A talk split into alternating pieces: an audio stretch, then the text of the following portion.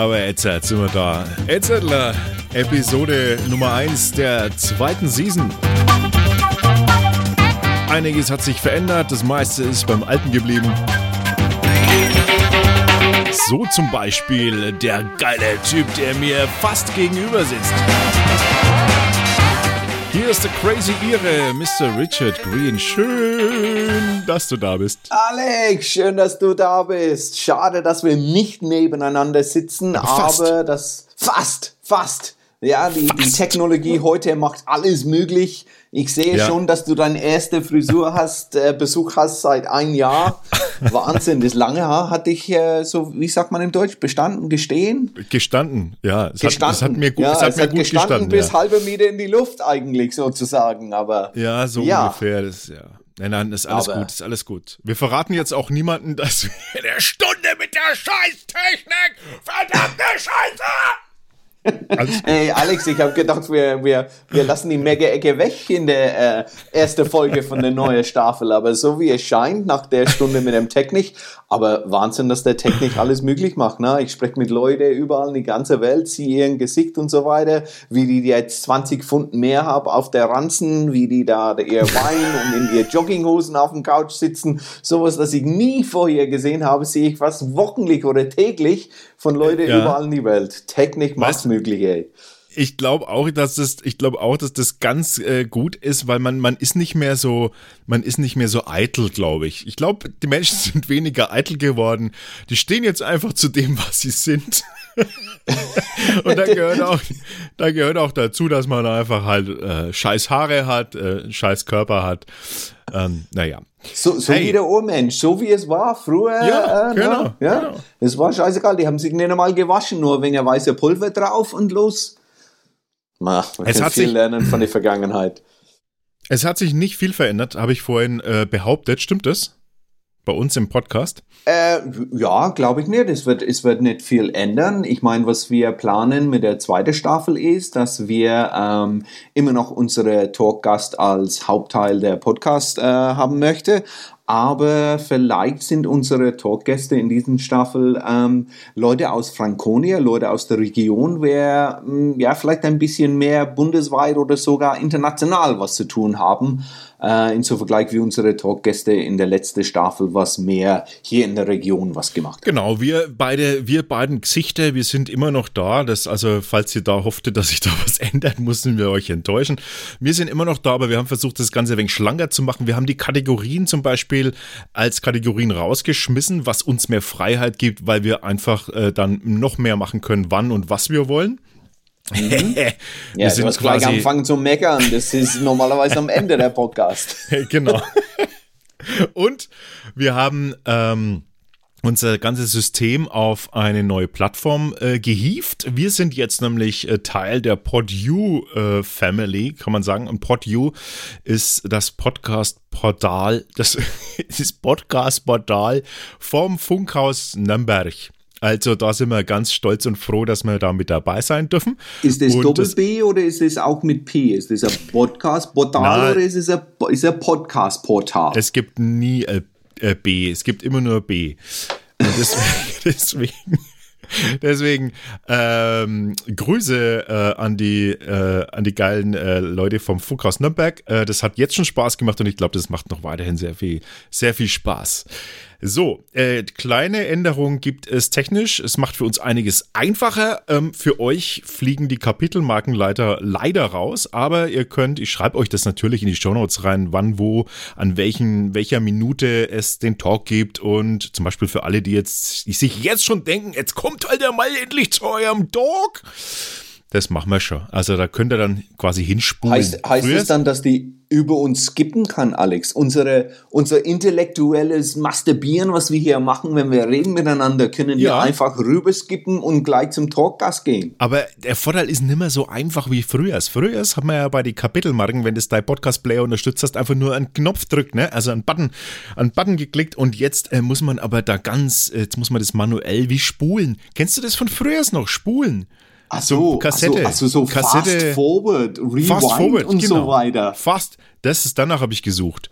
Fast Forward so. heißt es, genau. Fast Forward äh, heißt es, ja, aber das ist ganz easy, oder? Weil du musst nur einfach auf dein Gerät drucken oder du kannst jede 30 Sekunden vorspülen. Ich rate mal, du musst es 10 mal, 20 mal machen, bevor du zum Torkasten genau. kommst, weil wir laben so viel.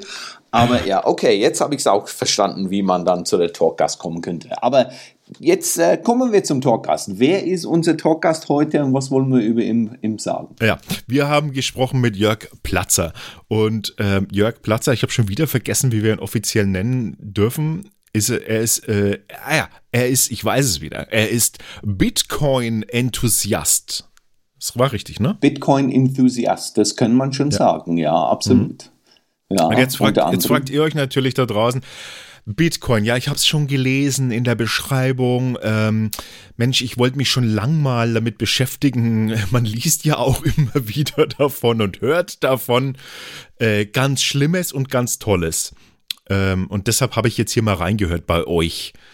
Ja, danke, dass du reingeschalten hast. Ähm, wir und werden auf jeden wird, Fall. Ihr wird ziemlich viel darüber über Bitcoin ziemlich lernen und nicht nur, was in die, äh, in die Klatschpresse sozusagen oder in die, äh, die diese Schlagzahlen wegen äh, entweder, oh, die sind gestiegen und gefallen, was die Euro-Wert haben, oder das ist alle nur Gangster, wer das benutzen der Jörg äh, ist Enthusiast, aber ähm, ja, meiner Meinung nach von, für mich die, die Person, die ich kenne, wer am meisten über Bitcoin weiß, ist von Anfang an dabei und ähm, erklärt es äh, ziemlich viel tiefer, viel, ziemlich klarer ähm, dass das, äh, das ist, was wahr ist und äh, äh, wird schon äh, lang bleiben. Ja, auf jeden Fall.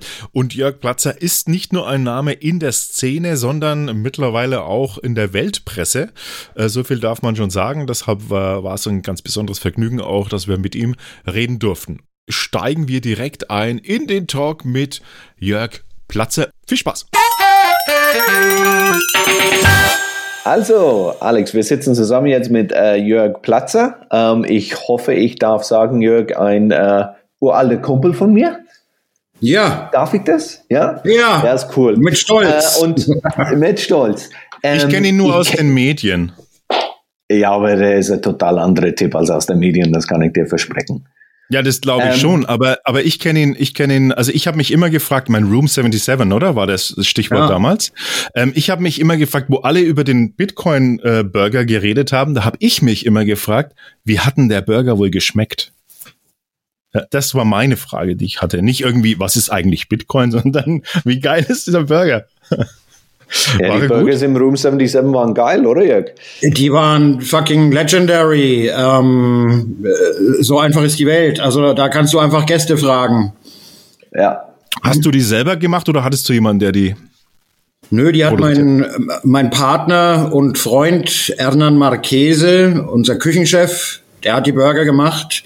Aber die gehen zurück, wie alles, was wir da gemacht haben, auf die Rezepte von einem ganz frühen Partner namens Johnny, der ein texanischer Bauernjunge war und der uns die Rezepte seiner Groß- und Urgroßeltern gebracht hat für, für Quesadillas und, und Fajitas und wie man einen ordentlichen Burger macht und so weiter und so fort. Also das geht, ging zurück auf original texanische Hausmannskost, kannst du so oh, sagen. Geil. Und jetzt ist alles das rum? Das ist rum, ja. Ach, ich, jetzt bereue ich es fast schon, doch schon ein bisschen. Ich habe sie öfters genossen. Ja, die Burger. Ja, du kannst ja dann was so, dazu sagen, Richard, wie die geschmeckt ja, die haben. Burger, die, die Burgers waren genial, aber ich kann mich erinnern, ich habe es öfters ähm, die mexikanische, so, so die Burritos und so weiter äh, genossen. Die waren äh, richtig saulecker. Was die auch gab damals in der Room, Alex, war äh, Marsbars, äh, frittierte Marsbars, ne? so wie die, die früher in England. Ja. Hast du das auch nicht gemacht? Marsbars in äh, so, so Teig wie Fish and Chips. Und dann in die frittierte Maßwiegel. Boah. Ja. Okay. Äh, seit, seit wann, also muss dazu sagen, äh, die, die Bar gibt's jetzt nicht mehr? Gibt's sie gar nicht mehr oder ist die jetzt, oder hast du die jetzt bloß nicht mehr? Ähm, die gibt's gar nicht mehr. Okay. Und seit wann? März letzten Jahres, Anfang März. Wir haben zugemacht schon ein paar Wochen, bevor die Regierungsanweisung kam, weil wir tatsächlich der Meinung waren, hier kommt eine Pandemie und das Idiotischste, was man in der Pandemie machen kann, ist eine Late-Night-Bar zu betreiben. Ja. Äh, hat, hat viele Leute furchtbar überrascht. So, so bist du bescheuert, machst deine Kneipe zu. Das, das, das kommt doch nicht hierher. Ja. Aber ja, ja. war Anfang März letzten Jahres. Also Jörg, ähm, vielleicht für unsere äh, Zuhörer, ähm, ähm, wir würden dazu kommen, zu ähm, die in die Richtung Bitcoin und so weiter, weil ähm, du kennst dich schon äh, ein bisschen in diese Richtung aus, aber ähm, bisschen. ein bisschen zu dir, ja, aber ein bisschen zu dir selber. Alle unsere Gäste kommen aus Franconia. Du bist gebürtige Nürnberger. Und ähm, du, du hast dann jahrelang in Berlin gewohnt und wenn ich mich nicht täusche, jetzt bist du im Spreewald. Ähm, aber bevor wir zu, zu Bitcoin kommen, vielleicht ein bisschen äh, äh, mehr über dich. Ähm, Warum hast du Nürnberg verlassen oder Franken? Was ist passiert? Ähm, na, mich hat's immer in die großen Städte gezogen, ja. Und ich habe äh, die eine oder andere ausprobiert. Ich habe in Los Angeles eine Weile gelebt, in London zwei Jahre. Ähm, und war, wollte aus Gründen, auch aus geschäftlichen Gründen zurück nach Deutschland. Und da gab es zwei Städte zur Auswahl, die irgendwie ich als, als Metropolen empfunden habe. Das waren Berlin und Hamburg. Und dann habe ich mich für Berlin entschieden. War auch zu dem, ja, war immer noch, ja, Nachwendezeit, war immer noch wild da in Ostberlin und so. Ähm, ja, Deswegen, ganz einfach. Hat mehr Möglichkeiten, hat mehr, mehr, mehr Angebote ähm, als Nürnberg. So schön Nürnberg ist und so sehr ich Nürnberg liebe und so sehr ich immer gern nach Nürnberg zurückkomme. Ähm, du findest nicht diese Vielfalt auch an Menschen aus der ganzen Welt. Ja, ich meine, äh, Berlin ist ja nach der Wende ich sag mal, ein, ein Haven geworden für äh, Leute mit alternativen Gedanken, alternativen Lebensstilen aus der ganzen Welt. Ja, so ein bisschen wie Prag, noch ein bisschen weiter im Osten, aber ja, so, so fühlt sich Berlin auch teilweise immer noch heute an. Hast, hattest du da eine bestimmten, äh, also als du noch in Nürnberg warst, was war so dein, dein Daily Job? Also bevor ich nach Berlin bin, habe ich ein paar Jahre lang als Konzepter und Projektmanager in den interaktiven Medien gearbeitet, in Nürnberg mhm. für eine Agentur. Mhm. Davor hatte ich eine am Ende erfolglose Karriere als Groß- und Einzelhändler in okay. Nürnberg und München. Ähm, ja, das war, das war übrigens, das war dann auch ein gutes Sprungbrett nach Berlin, weil äh, das war so kurz vor der Dotcom-Blase. Und wenn man da wusste, was ein Webbrowser ist und was HTML bedeutet oder ein Cookie oder irgendwie sowas, ja, dann konnte man da richtig schöne Stundensätze aufrufen. Und da gab es halt auch in Berlin, da gab es in Berlin etliche Agenturen. Ja, habe mich bei zweien beworben, beide wollten mich. Ja, das ist überhaupt kein Problem, einen Job zu suchen. Zu der Zeit in der Branche mit einem gewissen Hintergrund konntest du hingehen, wo du wolltest. Und ähm, okay, so du warst dann quasi in, in, äh, äh in diese Richtung, du hast gearbeitet und dann hast du ähm, Room 77 in Berlin aufgemacht. Ähm, war das äh, ein ja, wirtschaftliche Entscheidung? War das eine ähm, ja, weil du immer ein Bar aufmachen Ja, genau. Warum und wie kam dann Room 77 zustande?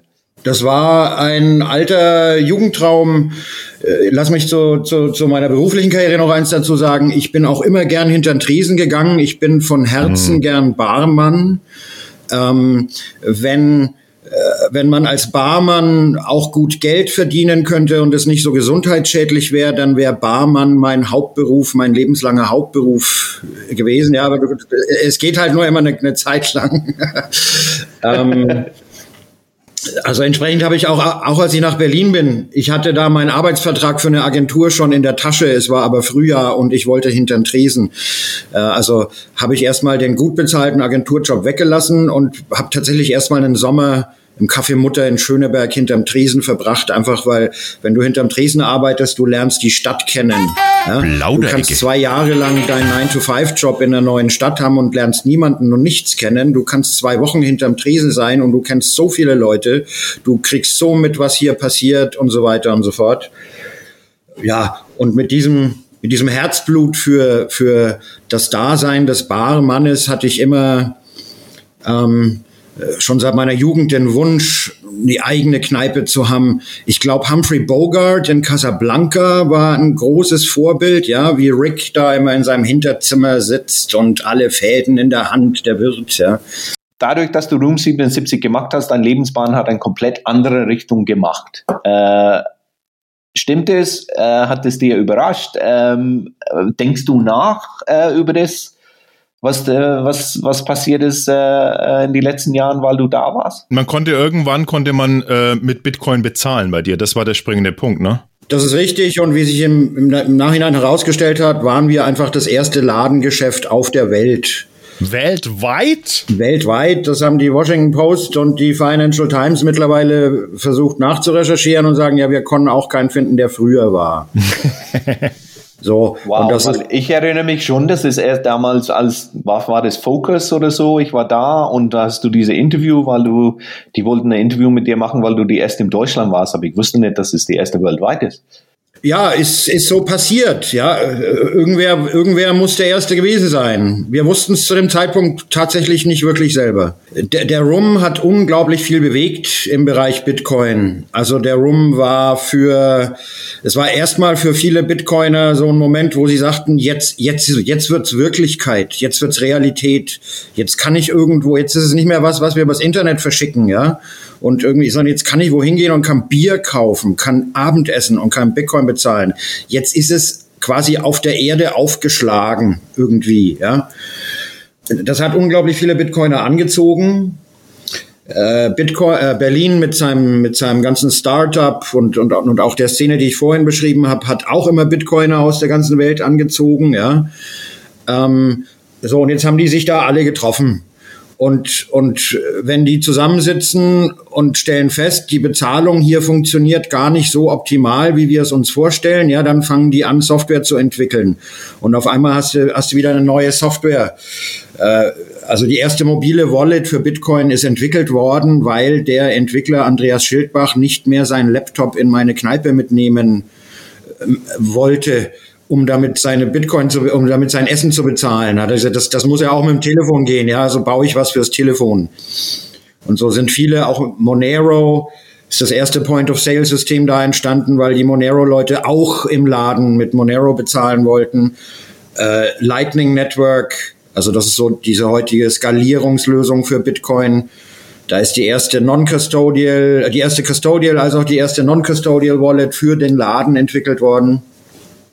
So, das nur kurz um, um so die Bedeutung des Ladens da für Bitcoin. Mhm. Aber äh, Richard, deine Frage war ja, hat der Laden mein Leben so sehr verändert? Den gab es ja schon fünf Jahre vorher. Da hat er mein Leben negativ verändert, würde ich, würde ich sagen. Äh, oder hat negativen Einfluss genommen, einfach aufgrund der Alkohol- und Party-Exzesse. Ja? Hm. Ähm, so, und, und, und was mein, was mein Leben da, was du meinst mit, was mein Leben verändert hat, war eigentlich nicht der Laden, sondern war meine Entscheidung dann, als ich Bitcoin entdeckt habe, meine bestehende Karriere fallen zu lassen, alles liegen und stehen zu lassen, meinen Job zu kündigen und zu sagen, ich schmeiß jetzt alles auf Bitcoin. Ich, ich will das lernen, ich will das verstehen, ich will da dran mitarbeiten, ich will da, das ist die Zukunft. Und nicht der Quatsch, ja, den ich sonst mache, ist die Zukunft. Das ist ja Wahnsinn eigentlich, wenn du das überlegst. Damals, also du bist quasi dann auf einen Zug aufgesprungen, von dem eigentlich fast niemand wusste, dass dieser Zug existiert. Also jetzt mal im globalen betrachtet. Da muss doch eine unglaubliche, unglaublicher Idealismus auch dahinter stecken und, und eine, eine Weitsicht für etwas, dass man, dass man so einen Schritt wagt, oder? Idealismus ja. Ähm, Weitsicht äh, würde ich ja würde ich fast verneinen. Wir haben uns wir haben uns viel Gedanken drüber gemacht. Also so die die frühen Bitcoiner, die Original Gangsters. Ja, wieso haben wir das gesehen, was andere nicht sehen? Ja. Was hat es was hat es was was hat dazu beigetragen, dass wir das gesehen haben? Und ich habe ja. das eigentlich runtergebrochen ähm, auf auf auf zwei ich sag mal Interessensfelder. Wenn man sich für die interessiert hat, als Bitcoin passiert ist, dann hat man es ganz schnell verstanden.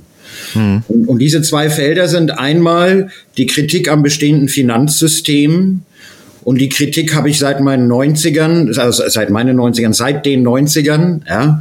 Ähm, irgendwann in den 90ern hatte ich verstanden, dass es äh, dieses, dieses Petrodollar-System, dieses Fiat-Geldsystem, das ist eine Katastrophe.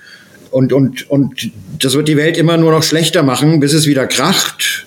Wir brauchen ein vernünftiges Geld. Und wir müssen auch die Banken unter Kontrolle kriegen. Also das ist das eine Interessensfeld, ja. Und das andere Interessensfeld ist Kryptographie. Ähm, was ja auch eine totale Nische, ein totales Nischenfeld in dem ganzen, in der ganzen Computerentwicklung, digitalen Entwicklung war. Ähm, aber was für mich Ende der 80er, Anfang der 90er schon die, schon die Faszination am Internet ausgemacht hat. Nämlich, mhm. da gab es die Cypherpunk-Bewegung.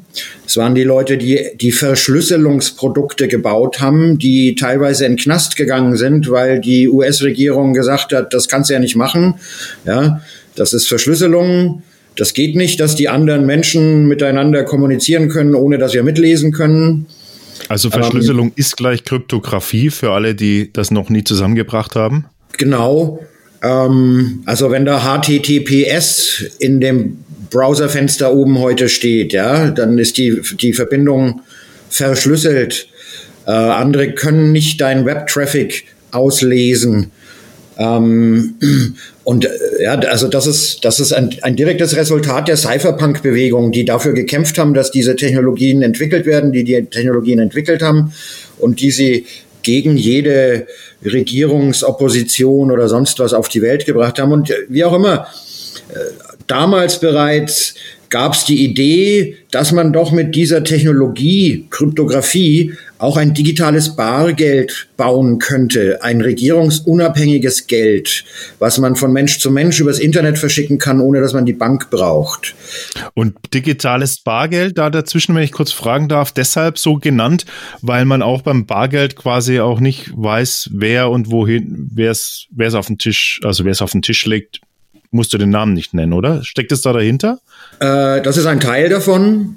Also man darf nicht den, den Fehler machen, Bargeld zu definieren, als, als dass es eine physische Repräsentanz haben muss. Mhm, es muss genau. nicht Metall ja. oder Papier sein, sondern äh, es war halt immer Metall oder Papier, aber was es ja eigentlich auszeichnet, sind seine Eigenschaften und die Eigenschaften sind, mhm. ich kann es von Mensch zu Mensch übertragen ohne einen Mittelsmann. Die Menschen, die es austauschen, müssen ihre Identitäten nicht kennen. Ja, der Bäcker muss nicht meinen Namen wissen und ich muss nicht den Namen vom Bäcker wissen. Wir können trotzdem erfolgreich ein, ein Euro-Stück gegen, ein, gegen eine Semmel eintauschen. Ähm, ein weiterer Aspekt ist die Tatsache, dass eine, eine, dass eine Transaktion nicht zurückgeholt werden kann, also jetzt mal ohne Gewalt anzuwenden. Ja, wenn ich wenn ich den Euro bezahlt habe beim Bäcker, kann ich nicht bei der Bank anrufen und sagen, bring mhm. mir meinen Euro zurück. So, das sind Eigenschaften von Bargeld oder das sind die Eigenschaften, die Bargeld zu dem machen, was es ist und und ähm, die, die es wichtig machen für die Gesellschaft, dass es ein solches Medium gibt. Und das ist unabhängig davon, ob das digital ist oder ob das auf Papier gedruckt oder in Metall gestanzt ist. Wir wissen ja, wir wissen ja alle, im, also ich sage jetzt mal, heutzutage hat jeder schon mal von Bitcoin gehört, zumindest mal gehört den Begriff und mag sich vielleicht irgendwie äh, was darunter vorstellen. Was ich jetzt nicht machen möchte, ich möchte dich nicht fragen, was ist eigentlich Bitcoin, es sei denn, du kannst es in einem Satz erklären. Es ist buchstäblich die finanzielle Infrastruktur, die globale finanzielle Infrastruktur der Zukunft. Es ist das Geld der Zukunft, es ist das erste mhm. Weltgeld und es ist unabhängig von Banken und Regierungen und keiner kann damit irgendwelchen Blödsinn machen. Ich bin jetzt mal hier immer die Stimme des, äh, des Zuhörers, ne, der immer total noobig daherkommt und sagt so, ja, okay, habe ich schon mal gehört, Bitcoin, aber ist ja total, äh, ist ja total ähm, ist total geheimnisvoll, äh, weil ist ja kein echtes Geld und außerdem äh, kriminell. Jetzt du. Ähm, äh, es ist das am wenigsten geheimnisvolle Geld der Welt, weil es ist Open Source Technologie. Jeder kann alles auditieren. Auch so, sogar die Menge des Geldes, die auf der Welt zirkuliert, kann jeder auditieren. Die, die Regeln, nach denen das Geld funktioniert, sind in Quelltext geschrieben und unabänderlich. Du weißt, wie viel Bitcoin im Jahr 2028 entstehen werden und ungefähr genau an welchem Tag. Ja, das ist das Gegenteil von dem, was wir haben. Was wir haben, sind alte, reiche Säcke, die sich in Hinterzimmern treffen, ja, wo, wo nicht mal irgendwelche, irgendwelche Mitschriften gemacht werden, die irgendwelche Entscheidungen treffen. Ähm, also unser bestehendes Geldsystem ist das Gegenteil von transparent und Bitcoin ist die absolut 100-prozentige Transparenz. Es gibt klare Hinweise darauf, dass Bitcoin auch äh, so ein bisschen der Versuch ist, etwas wie Gold digital nachzubauen. Ja? Und ich finde, ich finde das äh, übrigens, äh, Jörg, finde ich, das finde ich den geilsten Vergleich überhaupt. Äh, der, also da habe ich sofort verstanden, äh, wenn man quasi, wenn man quasi sagt, naja gut, äh, du hast auch eine begrenzte Menge an Gold äh, auf der Erde, auf diesem Planeten. Ähm, und so ist es dann eben auch mit dieser digitalen Währung. Ja, es ist äh, noch viel besser. Trotzdem, funktioniert trotzdem. Es ist noch viel besser. Es ist noch viel besser als Gold im Gold sein. Ja? Weil? Ähm, weil? Äh, ganz einfach. Ähm, Gold hat ungefähr zwei Prozent Inflation im Jahr, ja, also Stock-to-Flow-Ratio nennt man das. Ähm, ungefähr zwei Prozent von dem, von all dem Gold, was es gibt auf der Erdoberfläche, wird auch jedes Jahr dazukommen, weil es wird weiter Gold geschürft. Also Gold wird weiter aus der Erde geholt. Es wird nur schwieriger, es zu holen. Wir müssen immer tiefer buddeln. Mhm. Ja, ähm, das heißt aber nicht, also wir haben jetzt mittlerweile zwei große Konsortien, die an Satelliten, Roboterflotten arbeiten, um mhm. Gold von Asteroiden zu holen oder Gold vom Mond zu holen. Ja, das ist der eine Punkt. Es ist nicht im Universum beschränkt. Es ist nur ja, jetzt ja. bei uns gerade so ein bisschen limitiert. Und dann kommt der zweite Punkt dazu, wenn Gold im Preis steigt, dann wird es wirtschaftlich attraktiver, Gold zu schürfen. Das heißt, mehr Leute werden Gold schürfen, mehr Gold wird an die Erdoberfläche kommen und dann drückt es den Preis von Gold wieder nach unten. Mhm. Während du in Bitcoin ist alles mathematisch geregelt. Es ist egal, wie viele Leute Bitcoin schürfen es kommen immer nur so und so viel Bitcoin alle zehn Minuten auf die Welt. Wenn mehr Leute Bitcoin schürfen, dann müssen mehr Leute sich diese Bitcoin teilen, aber es kommen deswegen nicht mehr zustande. Also Bitcoin ist, ist, ist auch von daher ein unglaublich faszinierendes Ding, rein philosophisch gesehen. Es ist die Ultimate Scarcity, die ultimative Seltenheit, ja. Die ist nicht überwindbar in diesem Universum. Und ich glaube, ich lehne mich nicht zu weit aus dem Fenster, wenn ich sage, damit ist das, das ist das erste Ding in unserem gesamten Universum, in der Geschichte, in der 13 oder so Milliarden Jahre Geschichte unseres Universums, dass es so etwas gibt, was rein durch Mathematik limitiert ist. Und diese, diese Mathematik kann nicht überwunden werden in einem Universum mit drei Raum- und einer Zeitdimension. Das finde ich total faszinierend. Ultimate Scarcity. Gab es noch Richard, nie vorher. Richard, äh, es tut mir leid, ich, ich habe nur noch eine Frage und dann überlasse ich dir mal so ein bisschen, weil ich, ich, ich habe mein ganzes ich, Hirn explodiert gleich. Also ich muss ja, das ich, rauskriegen. Ich, äh, mach weiter. Das, ich mein, sorry, äh, nicht, dass du denkst. Manche habe ich schon gehört, deswegen ich, ich, ich weiß schon, aber go for it, Alex, go for it. Ähm, Jörg, ähm, du hast also 2010, 2011 so um den Dreh oder so angefangen mit Bitcoin? Ich denke, 2010 habe ich es entdeckt. Okay, so um den Dreh. Und, und meine Frage, wieso ist es denn jetzt noch nicht äh, wirklich so weit, dass, dass ich das zum Beispiel verwende oder wir das irgendwie groß, also wir das so verwenden können? Hat sich da, es liegt natürlich an uns oder an mir, aber hat sich da aus deiner Sicht irgendwie was wie frage ich jetzt das? Sind diese Erwartungen erfüllt worden, die du damals schon hattest, oder, oder sind sie noch nicht erfüllt worden? Dachtest du, es geht schneller? Ganz ehrlich, am Anfang, ich, ich gehe noch mal einen ganz kleinen Schritt zurück, weil du ja. vorhin fragtest, wieso hat man, wer, wer hat Bitcoin so früh verstanden, wo ich versucht habe zu erklären, da gibt es einfach zwei Felder. Einmal das Interesse an einem alternativen Geldsystem ja. und das andere ist das Verständnis von Kryptographie. Ja, da wo die sich überlappen, da hast du die Digicash-Szene. Das sind die Leute, die seit den späten 80ern versucht haben, digitales Bargeld zu bauen. Hm. Ja, bist, warst du in der Szene, dann hast du 20 Jahre lang Projekte kommen und gehen und scheitern sehen. Du hast manche, manche, da gab es ein paar hundert Projekte, die versucht haben, digitales Bargeld zu bauen. Und die sind allesamt gescheitert. Wenn sie nicht technologisch gescheitert sind und technologisch erfolgreich waren, dann sind sie an Regulierern gescheitert. Weil immer wenn es irgendwie Erfolg hatte, dann kam irgendeine Zentralbank oder irgendeine Regierung und hat gesagt, ihr müsst jetzt jetzt aufhören. Ja? Mhm. So. Und Bitcoin war eben erstmal ein weiteres dieser Projekte, ja, wo man sich das White Paper angeguckt hat und dann haben ja, mit, mit, mit Freunden in dieser DigiCash-Szene, ja, dann ist mein hergegangen und gesagt, okay, woran wird das jetzt scheitern? Lass, mhm. ja, schon mhm. eher so ein Spaß, so, okay, lass uns mal den Versuch angucken und lass uns mal überlegen, woran es scheitern wird. Mhm. Ja, und dann, dann findet keiner eine Antwort. Dann liest man da rein und es ist komplett dezentralisiert. Es gibt keinen Stecker, den man ziehen kann. Es gibt mhm. niemanden, den man ins Gefängnis stecken kann. Es gibt niemanden, dem man was verbieten kann. Und dann stehst du irgendwann da und sagst, boah, das, das, das, das, das kann nicht scheitern. Verdammt. Ja? So, und wenn du an dem Punkt bist, und du bist ja in deiner eigenen Blase mit deinen eigenen Leuten. Die interessieren sich auch alle für ein alternatives Geldsystem. Die interessieren sich auch alle für Kryptographie. Mhm. Die sehen das alle genauso wie du. Ja, man pusht sich gegenseitig hoch und dann haben wir natürlich 2011 gedacht, spätestens 2012 ist der Dollar kaputt und alle Zentralbanken pleite und Bitcoin hat die Welt übernommen.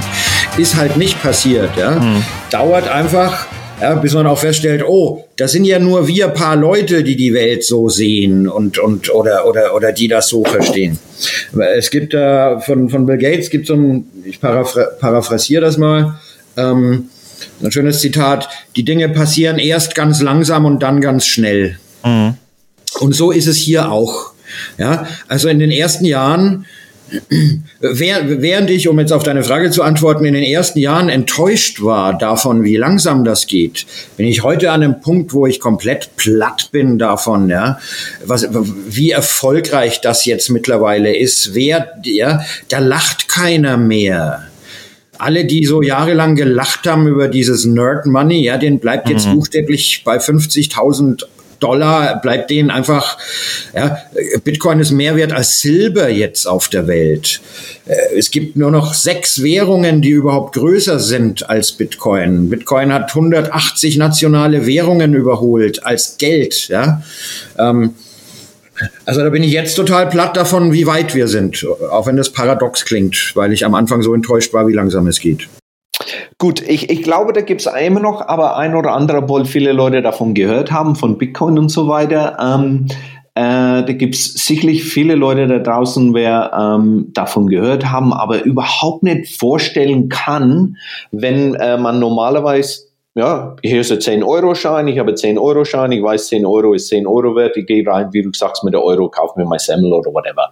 Ähm, äh, manche Leute haben zu mir gesagt, äh, wie kann ich Geld, äh, es ist Luft. Das wird irgendwie in einem Computer gemient und dann hat plötzlich so viel Wert und ähm, die Akzeptanz, dass das jetzt äh, passiert weltweit und, und ähm, natürlich, wie du sagst, dass es irgendwann einmal 50.000 Dollar Wert hat und so weiter. Ähm, wie kann ein normaler Mensch äh, sich vorstellen, ähm, das als Geld zu benutzen? Wie geht das? Das ist, weißt du, was ich meine? Da gibt es Leute mehr draußen, sagen, ja, wie komme ich an eine Bitcoin? Wie kann ich mit Bitcoin kaufen? Es ist nur irgendwas digital. Wo ist das Geld? Ähm, wie, wie geht man damit um? Wie kauft man Bitcoins? Wie benutzt man eine Bitcoin? Wenn es dann kein Cash ist in meiner Tasche, dass ich eine Bäcker gebe. Ja, es ist Cash in, in, meiner Tasche. Ja, da wo vorher der Geldbeutel war mit Scheinen und Münzen, da ist mhm. jetzt ein Mobiltelefon mit Bitcoin drauf. Und die, und die kann ich, die kann ich im Laden kann ich die direkt, der, der Bäcker gibt mir die Semmel und ich schicke ihm dafür einen gewissen Bitcoin-Betrag. Es geht so einfach wie mit, es geht einfacher als mit Kreditkarten oder, oder, oder Girokarten oder irgendwie so ein Kram. Und wenn du, wenn Leute sagen, ich verstehe Bitcoin nicht, weil das ist ja digital, ja, dann, dann sprichst du mit jemandem, der wirklich vollkommen ahnungslos ist in Bezug auf das Geld, was er selbst ja. benutzt, weil der Euro ja, ja. ist digital. Ist, genau, okay. 98 Prozent, alle 98 Prozent oder so alle Euros, die es gibt, gibt es in Form von digitalen Einträgen auf, auf Datenbanken und nicht in Form von 10-Euro-Scheinen, ja. Genau, aber ich glaube, das ist genau der Punkt. Und das ist, was ich versuche, wenn ich mit Leuten zu sprechen sage, da ist kein Unterschied. Äh, es gibt einen ganz signifikanten Unterschied und der ist, äh, das digitale Geld Euro oder Dollar, das kann jemand willkürlich entstehen lassen und wieder verschwinden lassen. Nämlich die, die Banker und die Zentralbanker. Und das ist bei Bitcoin anders. Der Bitcoin existiert oder er existiert nicht. Und es gibt niemanden, der mehr Bitcoin generieren kann oder der dein Bitcoin verschwinden lassen oder konfiskieren oder irgendwas kann. Das ist der signifikante Unterschied. Das ist, ja, weißt du, wenn die Leute sagen, wenn ich einen Euro habe auf meinem Bankkonto, dann habe ich was. Ja. Und wenn ich einen Bitcoin habe, dann habe ich ja nichts. Ja? ja? Dann stehe ich da und sage, es ist genau umgekehrt, Dumpfbacke. Ja? Ein Bitcoin, den du hast, den hast du. Den kann dir niemand wegnehmen. Und, und was du auf deinem Bankkonto hast, ja, das ist eine Zahl, die schreibt dir diese Bank dahin. Ähm, und die Bank kann die Zahl auch wegnehmen. Ich muss noch einen Schritt zurückgehen. Kurz bevor ich vergessen hatte, den Aufnahmeknopf nochmal zu drücken, hast du, Jörg, gesagt, ähm, du brauchst, man braucht keine Plattform, um seine Wallet, also sein sein digitales Konto oder nennen wir es äh, ja so, so kann man so nennen, oder? So ein Konto. Ja, ein Konto jetzt hier. Dann ähm, hast du gesagt, da braucht man keine Plattform. Ich habe meine Wallet, habe ich aber über eine Plattform äh, bekommen, die nennt sich blockchain.com. Was habe ich falsch gemacht? Lass uns Plattform definieren als, als eine Webseite, ja, die irgendjemand mhm, betreibt genau. und dort speicherst du quasi deine Bitcoin ab. Sieht ein bisschen aus wie eine Bankseite, kann man es sagen. Es ist exakt das gleiche wie eine Bank. Es ist, außer dass sie keine Bitcoin einfach so aus dünner Luft generieren können. Aber ansonsten, ist es, eine, ist, ist es eine Bank und dafür ist Bitcoin nicht gebaut. Das ist ein komplettes Paradoxon, ja, dass, dass unglaublich schlaue Leute Jahrzehnte ihrer Lebenszeit darauf verbraten, endlich ein Geld zu bauen, ein digitales Geld, für das niemand eine Bank oder Plattform braucht. Ja. Und dann kaufen sich Leute oder nehmen, nehmen sich Leute dieses Geld und tun es auf eine Bank. Das ist. Wie, wie hätte ich es machen sollen, Jörg? Was war falsch? Äh, mein Vorschlag an dich ist, äh, dich zu informieren über Self-Custodial Wallets, also Wallets, wo du deine eigenen Bitcoin verwaltest. Und da gibt es Dutzende bis Hunderte mittlerweile, gute und schlechte. Und es gibt ein Sprichwort, in was ja, was alle Bitcoiner unterschreiben werden, und das heißt not your keys, not your Bitcoin. Was ist damit gemeint? Also Bitcoin beruht ja auf Kryptographie, auf Verschlüsselung und, und es basiert auf sogenannter asymmetrischer Verschlüsselung.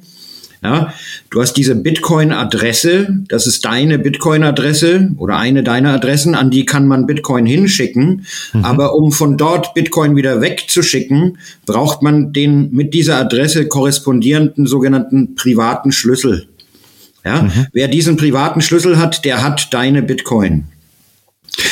Ähm, also in der Bitcoiner-Philosophie verwaltest du deine Bitcoin selbst oder du hast keine Bitcoin. Mhm, ist, ist okay. ein bisschen, ist ein bisschen wie bei den Goldbugs. Da gibt's das ähnliche Sprichwort und das heißt, wenn du es nicht in der Hand hast, wenn du die Unze nicht in der Hand hältst, dann gehört sie dir nicht. Mhm. Wenn man den Unterschied machen will zwischen, habe ich eine Unze Gold, 31,104 Gramm Metall in meiner Hand, oder habe ich ein Stück Papier von meiner Bank, auf der steht, ich hätte eine Unze Gold. Mhm. Das ist der gleiche Unterschied zwischen einer, einer Wallet, mit der du deine eigenen Keys verwaltest, und einer Online-Plattform, die dein Geld für dich hält. Aber diese, also diese Online-Plattform, die jetzt, äh, wo ich jetzt mein, mein Wallet erstellt habe, das ist so ein, so ein Schlüssel einfach mit ganz vielen verschiedenen Zeichen, ne?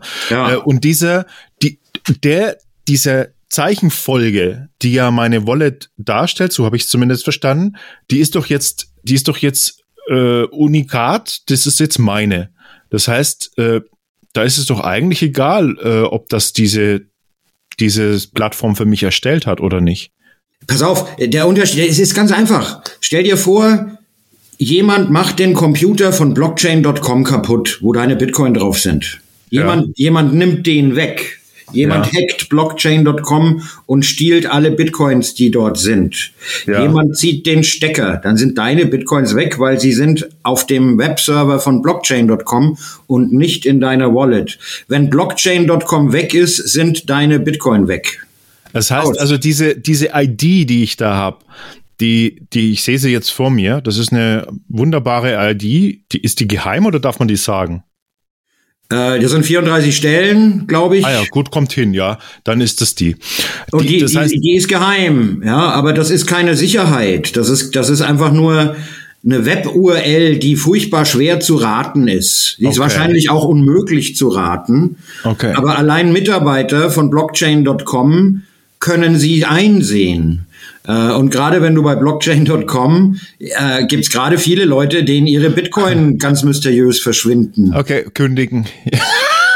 Ja? War das nicht so damals mit Bitcoin 24, Jörg, damals, äh, wo die, äh, war das nicht der tschechische Regierung oder irgendeine, das ist schon bestimmt sechs Jahre her, wo die alle quasi online war, bevor die den Wallets und plötzlich waren die alle verschwunden und die haben das Ding zugemacht. Richtig. Ja. Du hast, es gibt, gibt viele Beispiele. Der, der, der größte Hack in der Bitcoin-Geschichte, Mount Gox, ja, da hatten die Leute ihre Web, ihre mhm. Bitcoins, das war die erste Exchange, die größte, ich glaube, da sind 80 Prozent aller Bitcoin-Transaktionen auf, waren auf Mount Gox oder so. Äh, und der Laden ist gehackt worden und heute sind die Leute noch dabei, in irgendwelchen Gerichtsprozessen auseinanderzuklabüstern, mhm. wie kriege ich mein Geld wieder. Und, und wenn der Laie das, wenn der Laie das hört, ne? dann ähm, äh, ist, ist es ein bisschen verständlich, warum die Leute ohne Ahnung haben Angst davon äh, mit sowas, weil die hören nur, ja. es ist Computer, es ist digital, es kann gehackt und so weiter. Aber der sicherste Weg, dann so wie ich das verstehe, wie du sagst, ist, okay, du bist dein eigener Herr. Du schaust, dass du ein Wallet hast. Mit diesem Wallet kannst du deine Bitcoins bei dir halten und solange, dass du vorsorglich mit deiner Wallet umgehst und mit deiner Schlüssel umgehst, da gibt es keine Drittpartei, wer mit deiner äh, Bitcoins verschwinden kann. Du hast die und du verwaltest die. Du zahlst keine Bankgebühren, du zahlst keine, wer auf dein Zeug aufpasst. Du managst das alles selber. Du brauchst keine Drittpartei. So sieht das aus. Wobei man hier dann, tatsächlich auch, man muss auch jetzt dazu sagen, äh, es gibt ja Leute, die finden das scheiße, ja. Ähm, einfach weil sie nicht die Verantwortung übernehmen wollen. Ja, du hast jetzt, ja. du hast jetzt die Verantwortung für dein eigenes Geld. Wenn du deine Private Keys verlierst, ist dein Geld weg, unwiederbringlich. Es gibt keine Support Hotline, es gibt niemanden, der dir irgendwas erstattet, es gibt keine Versicherung. Was weg ist, ist weg. Ja? Und ja. hier hast du halt so ein, so ein, so ein Unterschied irgendwie, äh, weiß ich nicht, ob das ein mentaler Unterschied oder wie man das nennt, in der Herangehensweise. Angst, würde ich sagen. Ja, aber Bitcoiner sehen das als Feature. Ja, ja. das ist yes. großartig. Genau. Ja. Das will ja. ich so. Ja. Es gibt aber Leute, die sagen, um Gottes Willen, das ist ja oh. schrecklich. Da muss ich ja drauf aufpassen. Ja. Mhm. Ähm, ja, das sind halt zwei unterschiedliche Denkweisen. Aber Bitcoin ist gebaut wirklich für die Leute, die sagen, ich will äh, der Herr über mein eigenes Geld sein und ich bin bereit, die Verantwortung dafür zu übernehmen. Und also, es, ist auch, genau. es ist auch gar nicht so schwer, die Verantwortung zu übernehmen. Ja? Ist es also gar nicht, ist es gar nicht für die Masse gedacht eigentlich? Selbstverständlich ist es für die Masse gedacht. Es ist für die Masse, aber ich glaube, die Masse ist so geprägt über die ganze Zeit, dass wir gelebt haben mit diesem anderen Banking-System und äh, oh, die Sicherheit, das ist auf der Bank mhm. und die mhm. Regierung, wenn, wenn alles schief geht, die Regierung sichert bis zu 100.000 Euro von deiner Banken äh, und so, dass die Leute sind so geprägt, dass es so funktioniert. Und das ist was, was ich begehre, ich glaube, ist der richtige Wort, in was Jörg und die Bitcoiners gemacht haben, diese Vision zu haben, dass es möglich ist, dich selbst auf deine eigene Geld äh, äh, zu, zu managen und äh, dass du dann keine Banks brauchst und so weiter. Aber die, die Mehrheit von Leuten sind überhaupt nicht äh, äh, geschult in diesem Weg oder denken diesen äh, Weg nicht. Gibt es da so eine Art Grätsche, die man, kann man das zusammenbringen? Also so UI mit zusammen mit der Funktionalität von, von dieser, von diesem, von, von der von Bitcoin quasi, weil du sagst ja jetzt, ja, okay, du kannst schon, man kann schon sowas machen wie, ähm, also ich weiß jetzt in dem Fall Blockchain oder sonst was, also diese Plattformen, die das für dich verwalten und das für dich so übersichtlich machen, wie du es von der Bank her kennst. Da steht ein großer Button einzahlen, da steht ein großer Button auszahlen äh, und dergleichen mehr. Ähm, da kann der der normalo Mensch äh, was damit anfangen. Gibt's da eine Möglichkeit aus deiner Sicht jetzt, weil du sagst, Bitcoin ist nur dann sinnvoll, wenn du es selbst verwaltest. Gibt es eine Möglichkeit, dass das zusammenkommt? Jörg, so eine, so UI-mäßig irgendwie oder? Naja, UI-mäßig. Also, es wird immer einfacher, ähm, seine eigene mhm. Wallet sicher zu haben. Es gibt heutzutage Hardware-Wallets, so ab 40, 50 Euro, kleine Geräte, ja, wie ein US, packst an einen USB-Port und da sind deine Private Keys drauf und davon kannst du ein Backup machen in Form von zwölf Worten, ja, muss man halt in der Lage sein, zwölf Worte irgendwo so niederzuschreiben oder abzuspeichern, dass sie niemand anders finden kann. Mhm. Und dass, wenn das Haus abbrennt, die nicht mit abbrennen. Für all sowas gibt's Lösungen. Es ist ein bisschen arbeitsintensiver als ähm, ja, als vielleicht ein Girokonto aufmachen, wobei ich, ich glaube, ist es am, am, Ende auch nicht, wenn man sich überlegt, was man da an, an, Dingen ausfüllen Es hat muss. einen Wert. Das hat so einen, ein, und die Aufwand ist äh, nicht so groß, dass es nicht wert ist, das zu machen. Wie hast denn du das, das gemacht, das Richard? Wie habe ich das gemacht? Ich habe es in der letzten Zeit habe ich überhaupt nicht gemacht. Ähm, Nein, ich meine, wie hast du deine Wallet eröffnet? Oder wie, wie war da dein Vorgang? Der Jörg saß da auf meinem Couch und hat es mit mir gemacht damals. das, ist ne, das ist unfair. Ein Cheating. Hast du gerade gesagt, ich wäre bei dir auf der Couch gesessen und wir hätten es zusammen gemacht? Ich habe es nicht ja. gehört. Nee, nee, nee, nee. Bitte nicht in meinem Hirn, diese Bilder. Ja. Nee, aber, aber unterm Strich. Ach so. aber Ihr Schweine.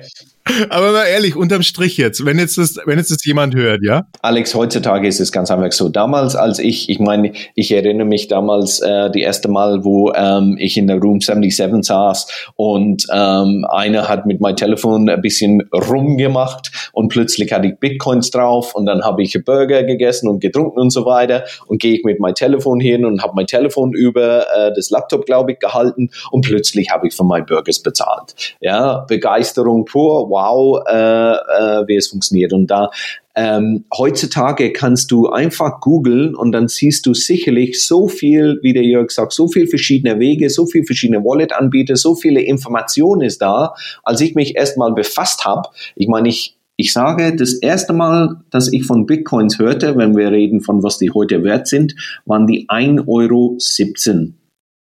1,17 Euro. Deswegen, wenn ich einen 20-Euro-Schein jemand gegeben habe, die haben mir Bitcoins gegeben und habe ich in der Bar bezahlt, das war alles Spiel äh, sozusagen. Und natürlich, Jörg, äh, als, als, als der Person, wer äh, äh, Bitcoin zu mir gebracht hat, als, als äh, überhaupt, dass der existiert, ähm, natürlich habe ich ihm gefragt. Und ich glaube, das ist so lang hier. Ich habe neulich ein uralter iPhone endlich einmal zum Laufen gebracht wo ich dann checken könnte, oh, da sind Dogecoins drauf, da sind ähm, äh, Bitcoin Cash drauf, da ist Dings drauf und dann bin ich auf einen Lichtbulb gekommen. Wo habe ich meinen Schlüssel? Habe ich tatsächlich die Schlüssel und jetzt habe ich die auf mein aktuellste. Aber Richard, du musst äh, doch verstehen, dass das, dass das jetzt, was du erzählst, das ist doch echt ein Ausnahmezustand, dass man zufällig mit Jörg zu tun hat, der das dann macht. Aber normalerweise, wenn jetzt angenommen da draußen, da hören jetzt die Leute sagen so, ey, ja geil, Bitcoin wollte ich schon lange mal irgendwie, hab nie irgendwie mich getraut, weil ich nicht genau wusste, wie. Ist es, Jörg, frage an dich, ist das, wäre das für dich aus deiner Sicht trotzdem vertretbar, äh, zugunsten der Wahrnehmung und Verbreitung trotzdem auf irgendwie so eine Anbieterplattform zu gehen, weil es so viel einfacher ist? Oder sagst du, das ist eigentlich genau das Gegenteil von dem, was man will? Ich bin da äh, überhaupt gar kein Freund von. Okay. Und ich bin auch, ich, ich, ich werde gern zitiert in der Bitcoin-Community, wenn ich sage Mass Adoption my ass. Ähm, ist die falsche Herangehensweise ein Geld zu nehmen, was gebaut wurde, damit du dich damit vor Banken und staatlichem Zugriff schützen kannst und vor mhm. staatlicher Manipulation schützen kannst und es dann bei einer Bank abzulegen. Mhm. Das, das, schon mal prinzipiell. Ähm, bei Bitcoin kommt eins dazu, nämlich wenn du deinen eigenen Bitcoin-Node betreibst, so, wir haben jetzt von Wallets gesprochen, jetzt spreche ich von Nodes. Ein, ein Bitcoin-Node ist eine Wallet, die ist nochmal mächtiger als, als eine normale Wallet, nämlich der Bitcoin Node hat die gesamte Bitcoin Blockchain lokal vorhaltend. Also diese gesamte Datenbank, in der alle Transaktionen, die jemals stattgefunden haben, aufgezeichnet sind. Und wann auch immer eine Transaktion reinkommt, dann verifiziert dein Node, ob das rechnerisch stimmen kann, ob, ob der Sender dieses Geldes das Geld hat, ob er berechtigt dazu ist, es zu schicken.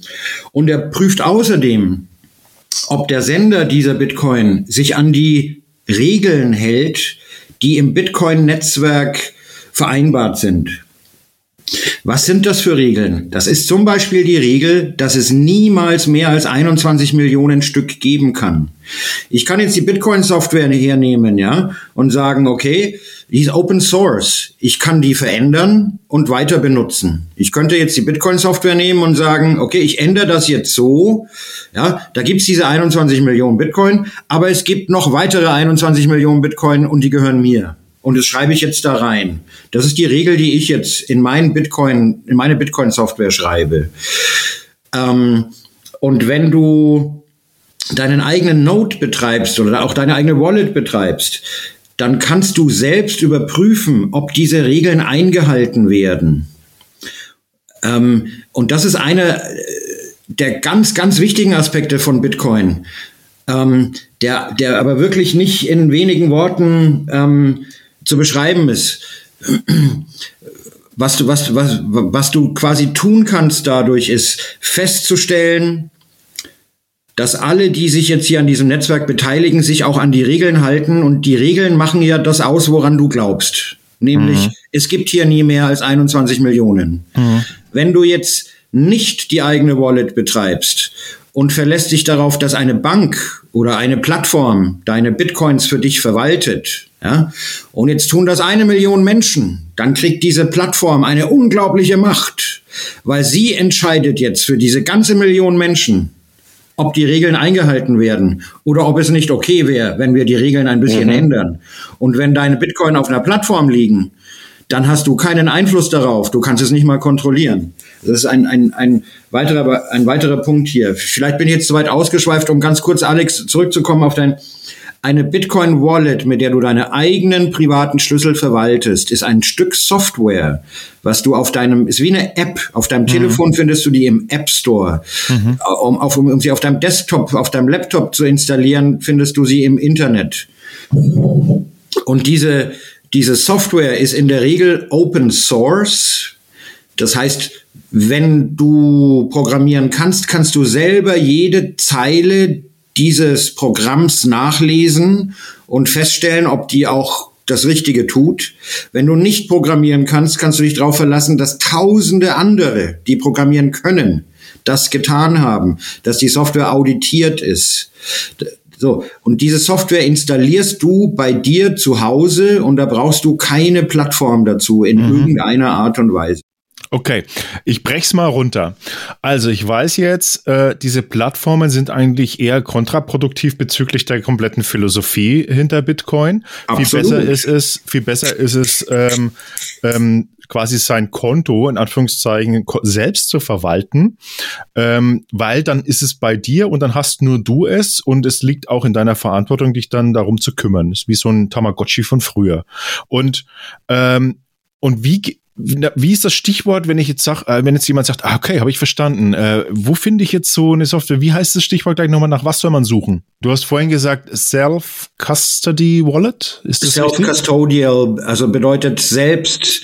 Was ist denn das deutsche Wort für Custodian, Richard? Custodial. Oh Gott, ist Custodian ist der, der Besitzer. Selbstverwalter. Nee, der Custodian, der, der Holder der Holder, ja. Also die, die ja, Bank ist ja. Custodian. Wenn, wenn, wenn du 100 Euro bei der Bank liegen hast, dann ist die Bank Custodian für mhm. dein, ist Verwalter für so dein wie, Geld. Sowas wie Sorgerecht oder so. Ja, ja irgendwie so, ja. Mhm. Okay, danach kann man also gucken und dann findet man tatsächlich auch äh, freie Software und mit der kann man, die kann man dann verwenden. Wie ich muss so blöd fragen, es tut mir leid, weil Na, ich, ich, will das, ich komme auch gleich nochmal auf eine ganz spannende zweite äh, Meta-Frage. Aber wie erstelle ich denn jetzt diese, diese Wallet, also diese Kontonummer, nennen wir es so? Das macht die Wallet für dich. Das macht die Wallet für mich einmalig. Ja. Die macht das im Großen und Ganzen einmalig. Okay. Alles du klar. kannst aber, du kannst aber, du kannst so eine Wallet installieren, so eine Wallet-Software und da drin kannst du 100 verschiedene Wallets haben mit jeweils 1000 verschiedenen äh, privaten Schlüsseln. Okay, und diese, diese Schlüssel, die werden, äh, die werden dort äh, dann erstellt von dieser Software jeweils. Das macht die Software, das macht sie, mhm. und das ist, das ist ein ganz wichtiger Aspekt von Bitcoin Wallets, ist der sogenannte RNG, der Random Number, Random Number Generator. Also ein, ein, ein, ein Teil der Software, der dafür zuständig ist, absolut zufällige Zahlen zu generieren. Ja. Aber jetzt kommen wir an einen spannenden Punkt. Jetzt habe ich diese Wallet und jetzt habe ich da ja noch keinen Bitcoin drauf. Wie kriege ich denn da jetzt einen Bitcoin drauf? Ich muss ja jetzt irgendwo Euro einzahlen und die wandeln mir das in Bitcoin um, oder? Ähm, heutzutage würde man das wahrscheinlich auf so einer Plattform, wie du sie genannt mhm. hast, machen. Äh, eine, eine Exchange oder Online-Wechselstube oder irgend sowas. Muss man aber nicht. Ich meine, als ich angefangen habe, mich für Bitcoin zu interessieren, gab es keine Online-Wechselstuben. Da gab es nur Leute, die hatten Bitcoin. Und die haben es halt jemand anderem gegeben und dann hatte der es. Also das kann ich machen, wenn ich quasi Bitcoin bekomme, dann brauche ich es auch nicht wechseln, weil dann habe ich es in dem Moment. Genau, du kannst also auch, du kannst also auch deine Arbeitskraft, deine Dienstleistung, dein Produkt verkaufen für Bitcoin und mhm. Bitcoiner äh, werden dich finden und ihre Bitcoin bei dir ausgeben. Dann kriegst du so Bitcoin. In den Anfangszeiten hat man einfach Cash getauscht, ja. Da waren äh, Bitcoin ist bei einem Euro. Hier, ich gebe dir 50 Euro, gib mir, schick mir, schick mir 50 Bitcoin. Okay, alles klar. Ähm, kann man auch heute immer noch so machen, nur die meisten Leute werden heutzutage auf blockchain.com, bitcoin.de oder Kraken oder irgendwelchen Plattformen mhm. Bitcoin kaufen. Kann man auch machen hat man Abstriche in der Privatsphäre, ja, mhm. weil diese für diese Plattformen, diese Bitcoin-Banken, die haben, die haben eine Lizenz und um diese Lizenz zu kriegen, haben sie mit deiner Regierung eine Verabredung, dass mhm. sie alles über dich an Informationen hergeben, was die Regierung haben will. Das gefällt vielen Leuten nicht in der Bitcoin-Welt. Darum gibt's da immer noch, es gibt zum Beispiel localbitcoins.com, mhm. da kann man sich verabreden, äh, um sich im, im realen Leben zu treffen bei McDonalds oder in der Schalterhalle von der Deutschen Bank oder so, und, um, um quasi so einen Trade Person zu Person zu machen.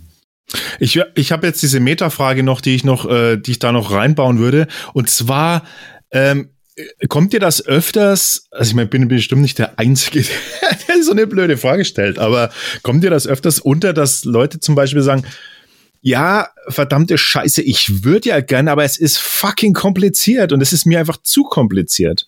Ja, da, ähm, ja wie, wie, wie kompliziert war denn E-Mail? Wie genau, kompliziert genau. war denn Internet? Wie genau, kompliziert aber, war denn Automobil? Aber da gab's ja jedes Mal, da gab's ja jedes Mal Anbieter, die dir, die dir diese, diese Hemmschwelle, diese Hürde abgenommen haben in irgendeiner Form.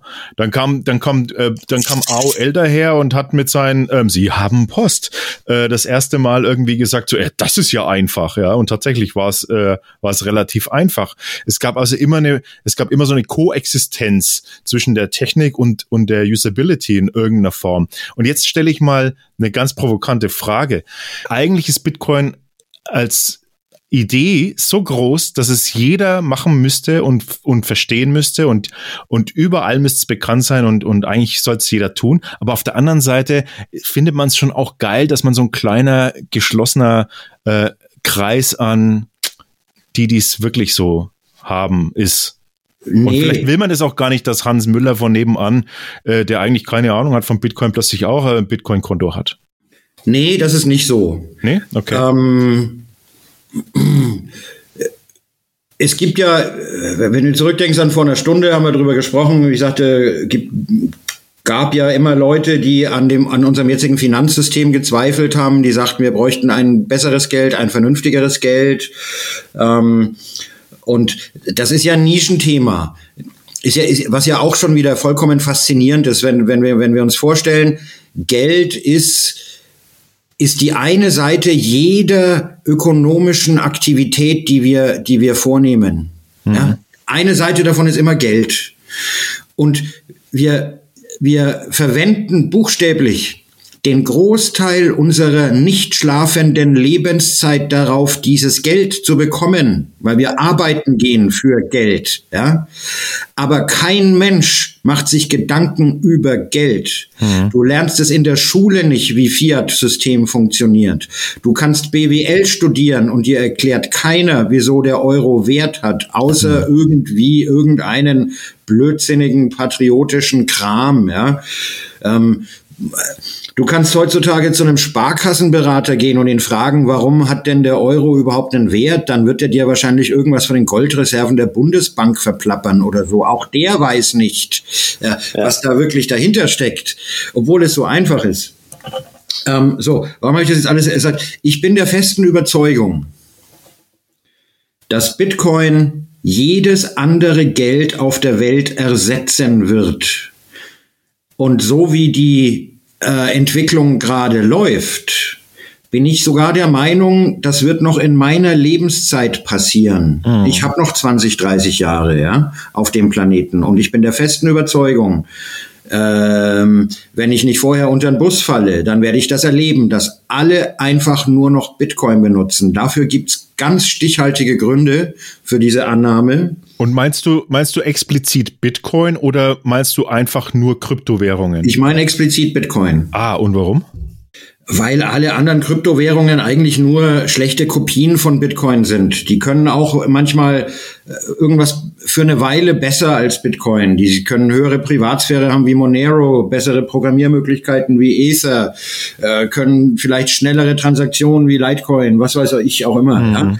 Aber ähm, Bitcoin ist das Original. Bitcoin hat eine hat auch eine Entstehungsgeschichte, die ist buchstäblich nicht kopierbar. Hm. Ja, also da da kam jemand, hat es gemacht und ist dann gegangen und hat nie mehr wieder vor, von sich hören lassen.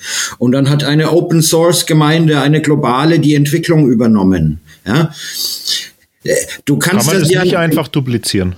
Das, kann man nicht einfach duplizieren. Wie willst du das machen? Ja, jeder, der jetzt herkommt und sagt, ich mache das Gleiche, dann hast du immer eine Person, die das mhm. macht. Du hast immer irgendeine Organisation, die das macht. Du hast immer irgendjemanden, der dahinter steckt. Du kannst diese Gründungsgeschichte nicht wiederholen. Und ähm, Bitcoin ist aus all diesem äh, Kryptowährungszoo ist ganz klipp und klar die sicherste, die stabilste, die am besten entwickelte, die, mit dem größten Netzwerkeffekt. Das ist, ja, wie wenn wir 1995 noch drüber diskutiert hätten, ob nicht vielleicht ein besseres Internet das Internet ablösen wird. Buchstäblich das Gleiche. Wird nicht passieren. Das Internet ist passiert. Da gab's dann auch viele andere. Da gab's auch AOL, die du schon genannt hattest. Und lass mich kurz sagen, ich habe damals beides benutzt, das Internet und AOL. Und AOL war viel geiler. AOL hatte viel mehr Nutzer. AOL hatte viel mehr Inhalte. AOL war viel einfacher zu nutzen. Ich habe, glaube ich, hunderte von, von, äh, von diesen Benutzerkonten angelegt. Kennst du noch die CDs, die überall drin lagen? Ja, ja, ja, ja, ja. ja. ja aber es war auch, im Schrank. aber auch trotzdem war damals damals schon klar, dass die Zukunft nicht AOL sein wird, ja, sondern ja. das eine große, ursprüngliche, originäre ja. Netzwerk. Ähm, ähm, ich habe ich hab gerne zwei Fragen dazu, bevor ich das. Okay, go ahead.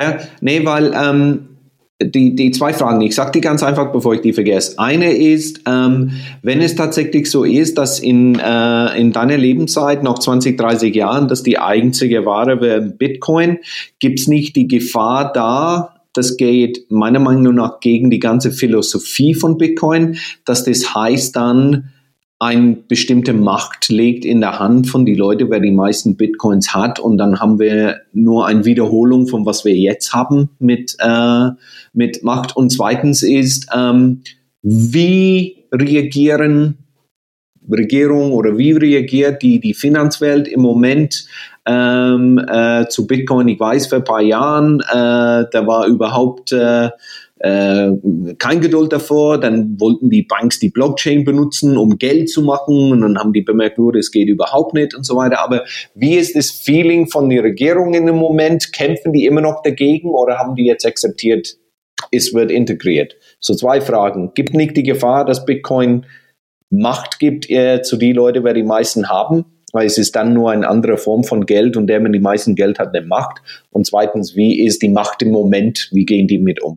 Okay, zur ersten Frage. Ähm, ja, es ist natürlich immer so, dass der, der mehr Geld hat, der hat irgendwie mehr Macht. Das werden wir auch nie ändern. Also, also das, egal welches Geld wir bauen, das werden wir nicht ändern. Bitcoin ist aber da in gewisser Weise ein, auch da ein, ein, gewisses Licht am Ende des Tunnels. Und zwar einfach aufgrund dessen, dass es niemand willkürlich herstellen kann. Dass es eigentlich deflationär ist. Ähm, die Tatsache, dass äh, Bitcoin äh, oder das immer andersrum drehen. Es gibt viele Mechanismen in unserem jetzigen Finanzsystem. Und unser Finanzsystem ist exakt dafür gebaut, dass Leute, die mehr, die viel Geld haben, noch mehr kriegen. Ja. Da können wir jetzt in viele verschiedene Details gehen. Es gibt zum Beispiel den Cantillon-Effekt, der, der dir sagt, der, der näher ist an der Geldquelle, dort, wo das Geld generiert wird, der hat am meisten davon. Der, der es als erstes kriegt, ja, der hat den Vorteil. Nicht der, der es als letztes kriegt, ja. Wenn du jetzt anguckst, unsere Zentralbanken drucken Geld und dann geben sie das den Banken. Ja, bevor die, bevor der inflationäre Effekt des Gelddruckens angekommen ist am Ende der Nahrungskette, wo du oder ich unsere, unsere Wurstsemmel beim Metzger kaufen, ja, da ja. haben schon ein, zwei Jahre vorher die Banker alles Geld gemacht. Du, du kriegst nur noch die, die Geldentwertung mit. Also Bitcoin ist deflationär ähm, und Bitcoin ist eine Währung, wenn du Bitcoin hast und hältst, dann ist das, dann gibt es keinen Automatismus, dafür, dass du noch mehr bekommst. So wie es bei uns jetzt ist. Je mehr du hast, desto mehr wirst du dazu kriegen. Ja, das bedeutet, wenn einer viel Bitcoin hat, dann kann der sich nicht einfach zurücklegen und sagen, ja, ich habe ja die Bitcoin, die werden jetzt einfach immer mehr so wie wir das mit, wenn wir Milliarden in Euros haben, können wir uns zurücklegen und sagen, die werden jetzt einfach immer mehr. Das geht bei Bitcoin nicht. Das heißt, jemand, der viel Bitcoin hat und sich ein schönes Leben leisten will, der wird zwangsläufig seine Bitcoin ausgeben müssen. Wo, ja. wodurch, wir, wodurch wir halt äh, dann auch einfach den Effekt haben, äh, dass das weiter verteilt wird. Es gibt, es gibt da einige Mechanismen, aber das würde jetzt hier das Format absolut sprengen. Ähm, die dafür sprechen, dass das Auseinanderklaffen der Schere zwischen arm und reich in einer Bitcoin-Welt massiv zurückgehen wird. Das war deine eine Frage und die andere Frage ist ganz einfach zu beantworten. Wir haben die Regierungen, wir haben noch nichts gesehen, an was Regierungen versuchen werden, gegen Bitcoin zu tun. Sie, sie hören gerade erst auf zu lachen. Sie haben noch nicht mal angefangen zu kämpfen. Da spiele ich im Hintergrund so ein ein. Ja, ist, ist, auch so. Ist auch so. Ist, We ähm, haven't seen ja. nothing yet. Ja, ja. Aber wie, wie, wie, wie reagieren die im Moment? Wie sind die drauf? Ähm, ähm, was, was sagen die? Äh, ich meine, äh, weißt was ich meine? Ich, äh ja, sie plappern Blödsinn, sie plappern Blödsinn, ja, was die, was diese Leute halt tun, das sind eine Janet Yellen, ja, die Chef von der Federal Reserve, die sagt, das ist ja, das ist ja vollkommen ineffektiv, dieses Bitcoin-Zeug. Und am nächsten Tag nippelt die gesamte Federal Reserve Bank Computersystem ab und äh, drei Trillionen Dollar Zahlungen auf der ganzen Welt können nicht ausgeführt werden. Es ist einfach, sie werden dir erzählen, Bitcoin braucht zu viel Strom, Strom, dass die Ozeane kochen werden. Bitcoin unterstützt Terrorismus. Bitcoin, ja, habe hab ich überhaupt Terrorismus gesagt? Ja. Und Kinderpornografie, ja. auf jeden Fall. Bitcoin, Bitcoin ist das die Währung der Kinderpornografen. Und habe ich Terrorismus erwähnt? Ja, Terrorismus. Ja. Außerdem Geldwäsche. Die Leute waschen Geld mit Bitcoin. Und falls ich es nicht erwähnt habe, Terrorismus. Sie finanzieren Terrorismus, Terrorismus, Terrorismus. Das ist, was du hören wirst von Regierungen in der nahen Zukunft. So nicht viel, nicht viel hat sich geändert. Die haben sich immer noch nicht geschnallt. Okay, super. Das ist was ich, das ist, was ich wissen wollte. Eigentlich, eigentlich kann aber, also vielleicht liege ich auch ganz falsch, kann Bitcoin erst dann richtig funktionieren, wenn, wenn alle anderen Währungen nicht mehr existent sind? Eigentlich schon, oder? Der Bitcoin funktioniert doch schon. Es ja, funktioniert nee, im Moment schon, Alex. Ich ja, meine, es funktioniert nein, nein, schon. Nein, das war jetzt, ich meine jetzt im, im wirklich globalen Sinne, weil ähm, wenn man so jetzt guckt, da hat man ja immer so dieses äh, Bitcoin, äh, Bitcoin Euro äh, Geschichte. Also so wie bei einer Aktie ja auch irgendwie. Du guckst da auf so ein, was ist ein Bitcoin? Richard, du hast mir vor der Sendung gesagt, Bitcoin ist wie viel wert gewesen und jetzt gefallen und so weiter. Da vergleiche ich ja doch auch schon wieder zwei Währungssysteme, oder? Unter Bitcoin, unter, Bit, unter Bitcoinern gibt es genau einen Wechselkurs, der zählt. Und der heißt, ein Bitcoin ist immer einen Bitcoin wert. Genau, das meine ich. Aus. Immer erst, wenn es keine genau, Vergleiche genau. mehr gibt, kann doch das eigentlich erst durchstarten, oder? Also so, so als Bam, meine ich jetzt so. Äh, durchstarten. Was für, dieser verkackte Vergleich mit wie viel Euro ist denn das eigentlich wert? Durchstarten tut's ja schon, tut's, tut's ja schon. Ähm, du sprichst darauf, ich will noch mal einen kleinen Schritt zurückgehen. Ähm, wir haben drüber gesprochen, ja, also wir sehen, wir sehen offensichtlich ein, es wird Menschen geben, die werden auch ihre Bitcoin lieber bei einer Bank speichern, als Selbstverantwortung zu übernehmen. Ich bin der Meinung, äh, auch alle die, die jetzt sagen, ich werde niemals Bitcoin benutzen, so ein Scheiß, ja, die werden irgendwann in der Zukunft werden die Bitcoin benutzen, ohne dass sie es selbst merken. Weil sie werden einfach eine, eine, App oder irgendwas von ihrer Bank haben, mit der sie Wert von A nach B schicken. Ja? Und ob da drunter jetzt die Bitcoin-Blockchain ist oder die SQL-Datenbank der Deutschen Bank, ja, das, das merken die nicht, den Unterschied verstehen die nicht, wissen die nicht, äh, ist auch gut so. Ähm, was wir sehen werden, ist eine, ein, ein Learning Curve, ein Lernprozess bei Leuten. Ähm, die Banken und die Zentralbanken sind die, die am meisten dazu beitragen und beitragen werden, die Leute dazu zu erziehen, die Verantwortung für ihr eigenes Geld zu übernehmen. Und das ist ganz einfach. Wir, ich meine, mit all der Gelddruckerei, die wir hier veranstalten, wir schlittern in der Inflation, wir schlittern in Banken, Bail-ins, wir, wir haben Negativzinsen, ja, die, die, die sollen jetzt auf minus sechs Prozent gehen. Ja, und jetzt wirst du, werden die Leute irgendwann eins feststellen, wenn ich meine Bitcoin auf einer Plattform speichere, dann zieht mir auf einmal diese Plattform sechs Prozent jedes Jahr ab. Ja, dann äh, kann ich kein Geld in den Iran schicken, nach Nigeria schicken, nach Somalia schicken, was auch immer die Banken gerade verbieten, Geld hinzuschicken. Und dann, wenn meine Bank pleite geht und ich habe mehr als Hunderttausende auf meinem Konto oder was auch immer, dann muss ich dafür bezahlen. Ja, das sind diese neuen Bail-in-Gesetze. Also in Zukunft haben wir kein Banken-Bail-out, wo der Steuerzahler die Fehlspekulationen der Banken bezahlt, sondern in Zukunft haben wir Bail-in. Das bedeutet, wenn die Commerzbank sich verspekuliert und 100 Milliarden Miese macht und, und, und, und droht pleite zu gehen, dann werden die Konten der Leute, die ihr, ihr Sparguthaben bei der Commerzbank äh, haben, wird das Geld genommen werden. So. Und hier, wenn jetzt, wenn jetzt die Leute statt Euros Bitcoin da liegen haben bei der Commerzbank, dann, dann werden sie eine Feststellung machen.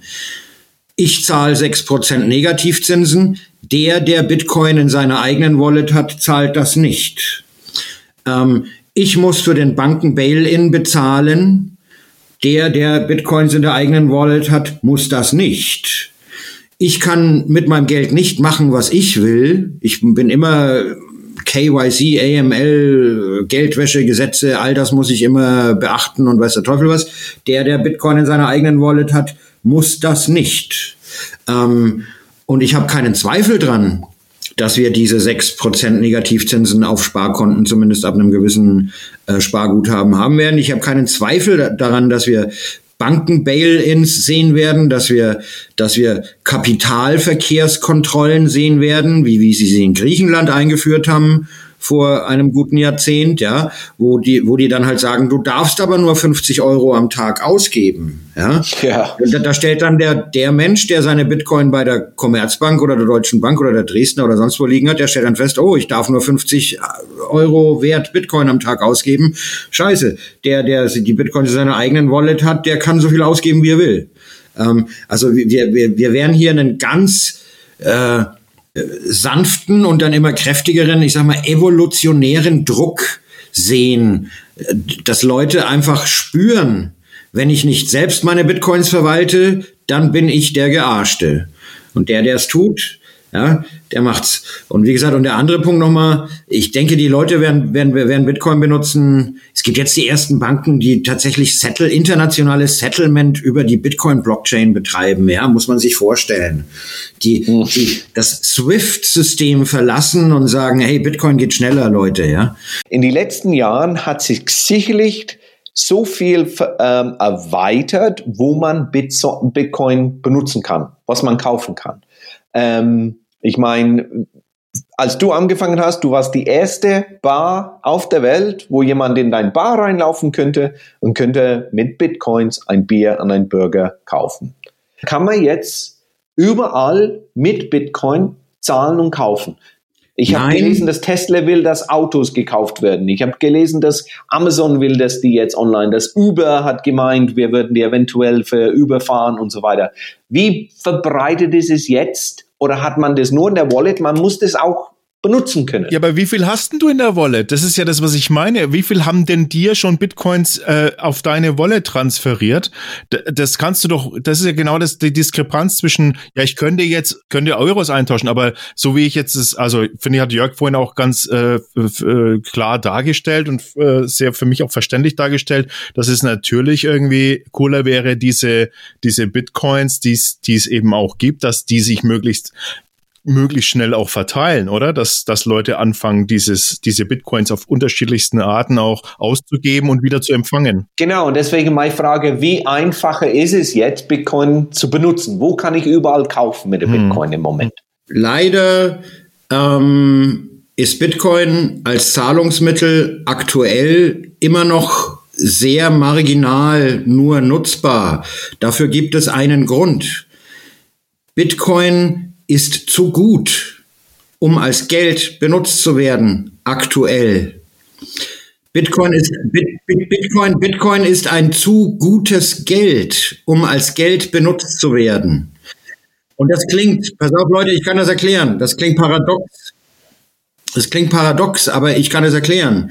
Oder respektive ein, ein Wirtschaftswissenschaftler namens, namens Gresham hat das schon vor 200 Jahren erklärt.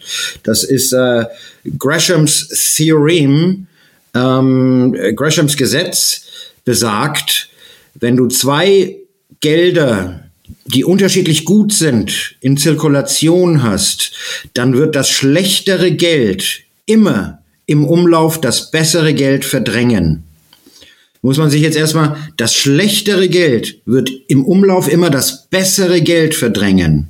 Ja, muss man kurz drüber nachdenken. Was dahinter steckt, ist ganz einfach. Stell dir vor, du hast zwei verschiedene Sorten Geld in der Tasche. Du hast Euro und Bitcoin. Und du glaubst, Bitcoin ist die Zukunft. Bitcoin ist der Hot Shit. Bitcoin ja. ist das bessere Geld und der Euro geht, wird den Bach runtergehen. Jetzt gehst du in ein Geschäft. Das bietet dir an, in Euro oder in Bitcoin du? zu bezahlen. Was wirst du wohl ausgeben? Ja? Euro. Was wirst du behalten? Das schlechtere Geld gebe ich aus, natürlich. So bessere behalte ich. Bessere behalte ich.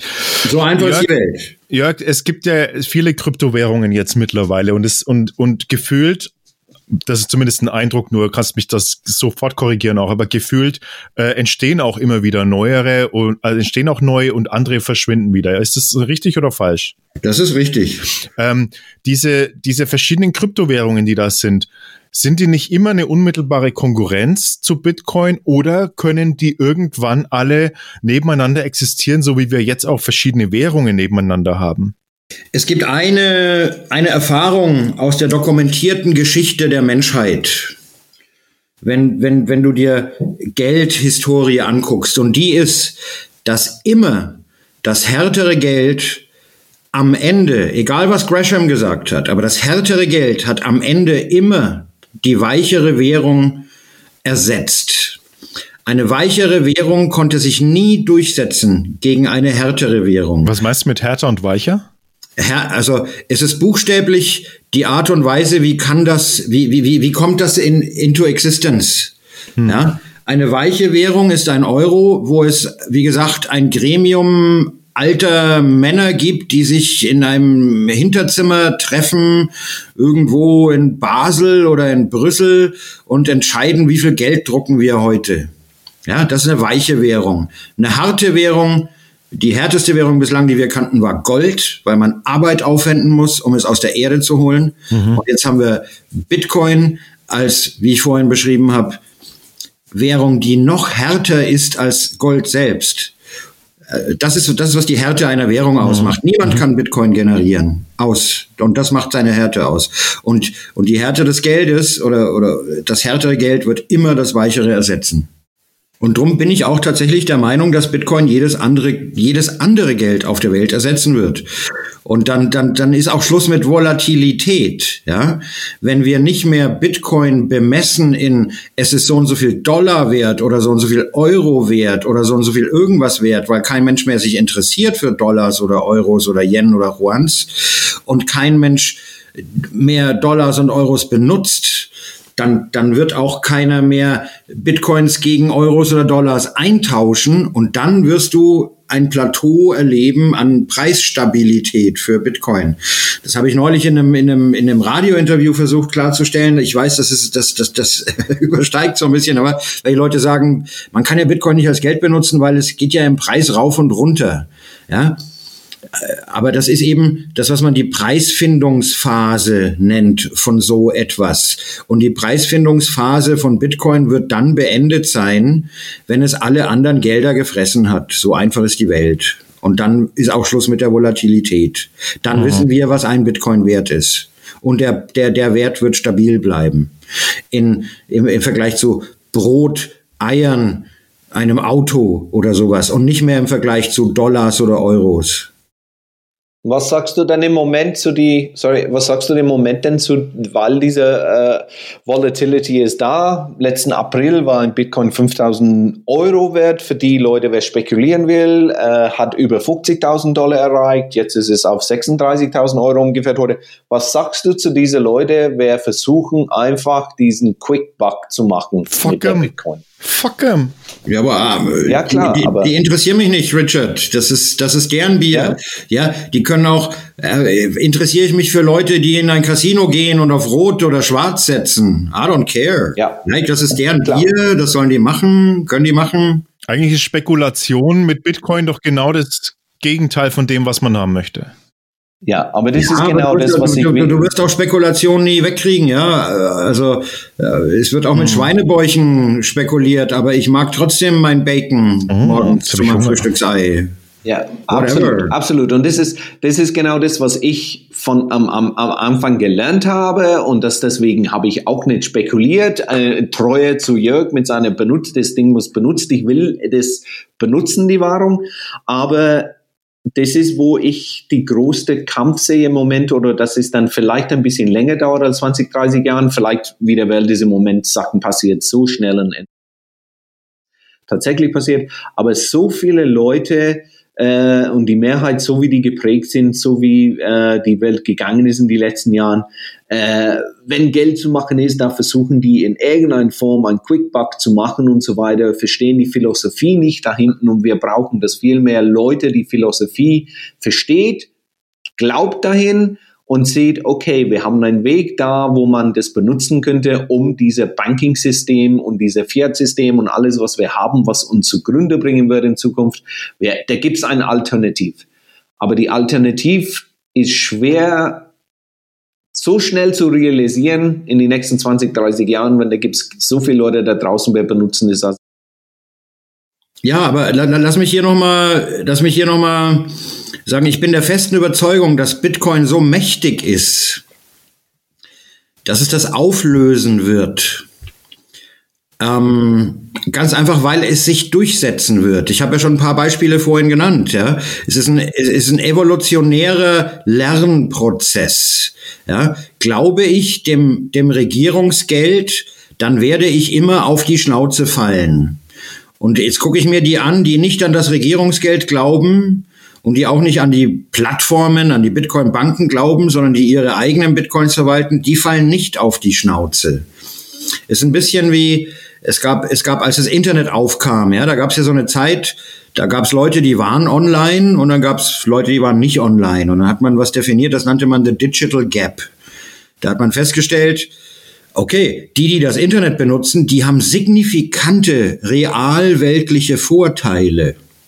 Ja, die können, die können online den Preis für ein Flugticket vergleichen und das billigste kaufen, während der, der nicht online ist, der muss dem Typen im Reisebüro um die Ecke glauben. Ja, oder die Leute, die online sind, die stehen die Stellenausschreibung von IBM in der Minute, in der sie online geht. Der, der nicht online ist, der muss bis Samstag warten, bis die Süddeutsche rauskommt und die Stellenausschreibungen da lesen.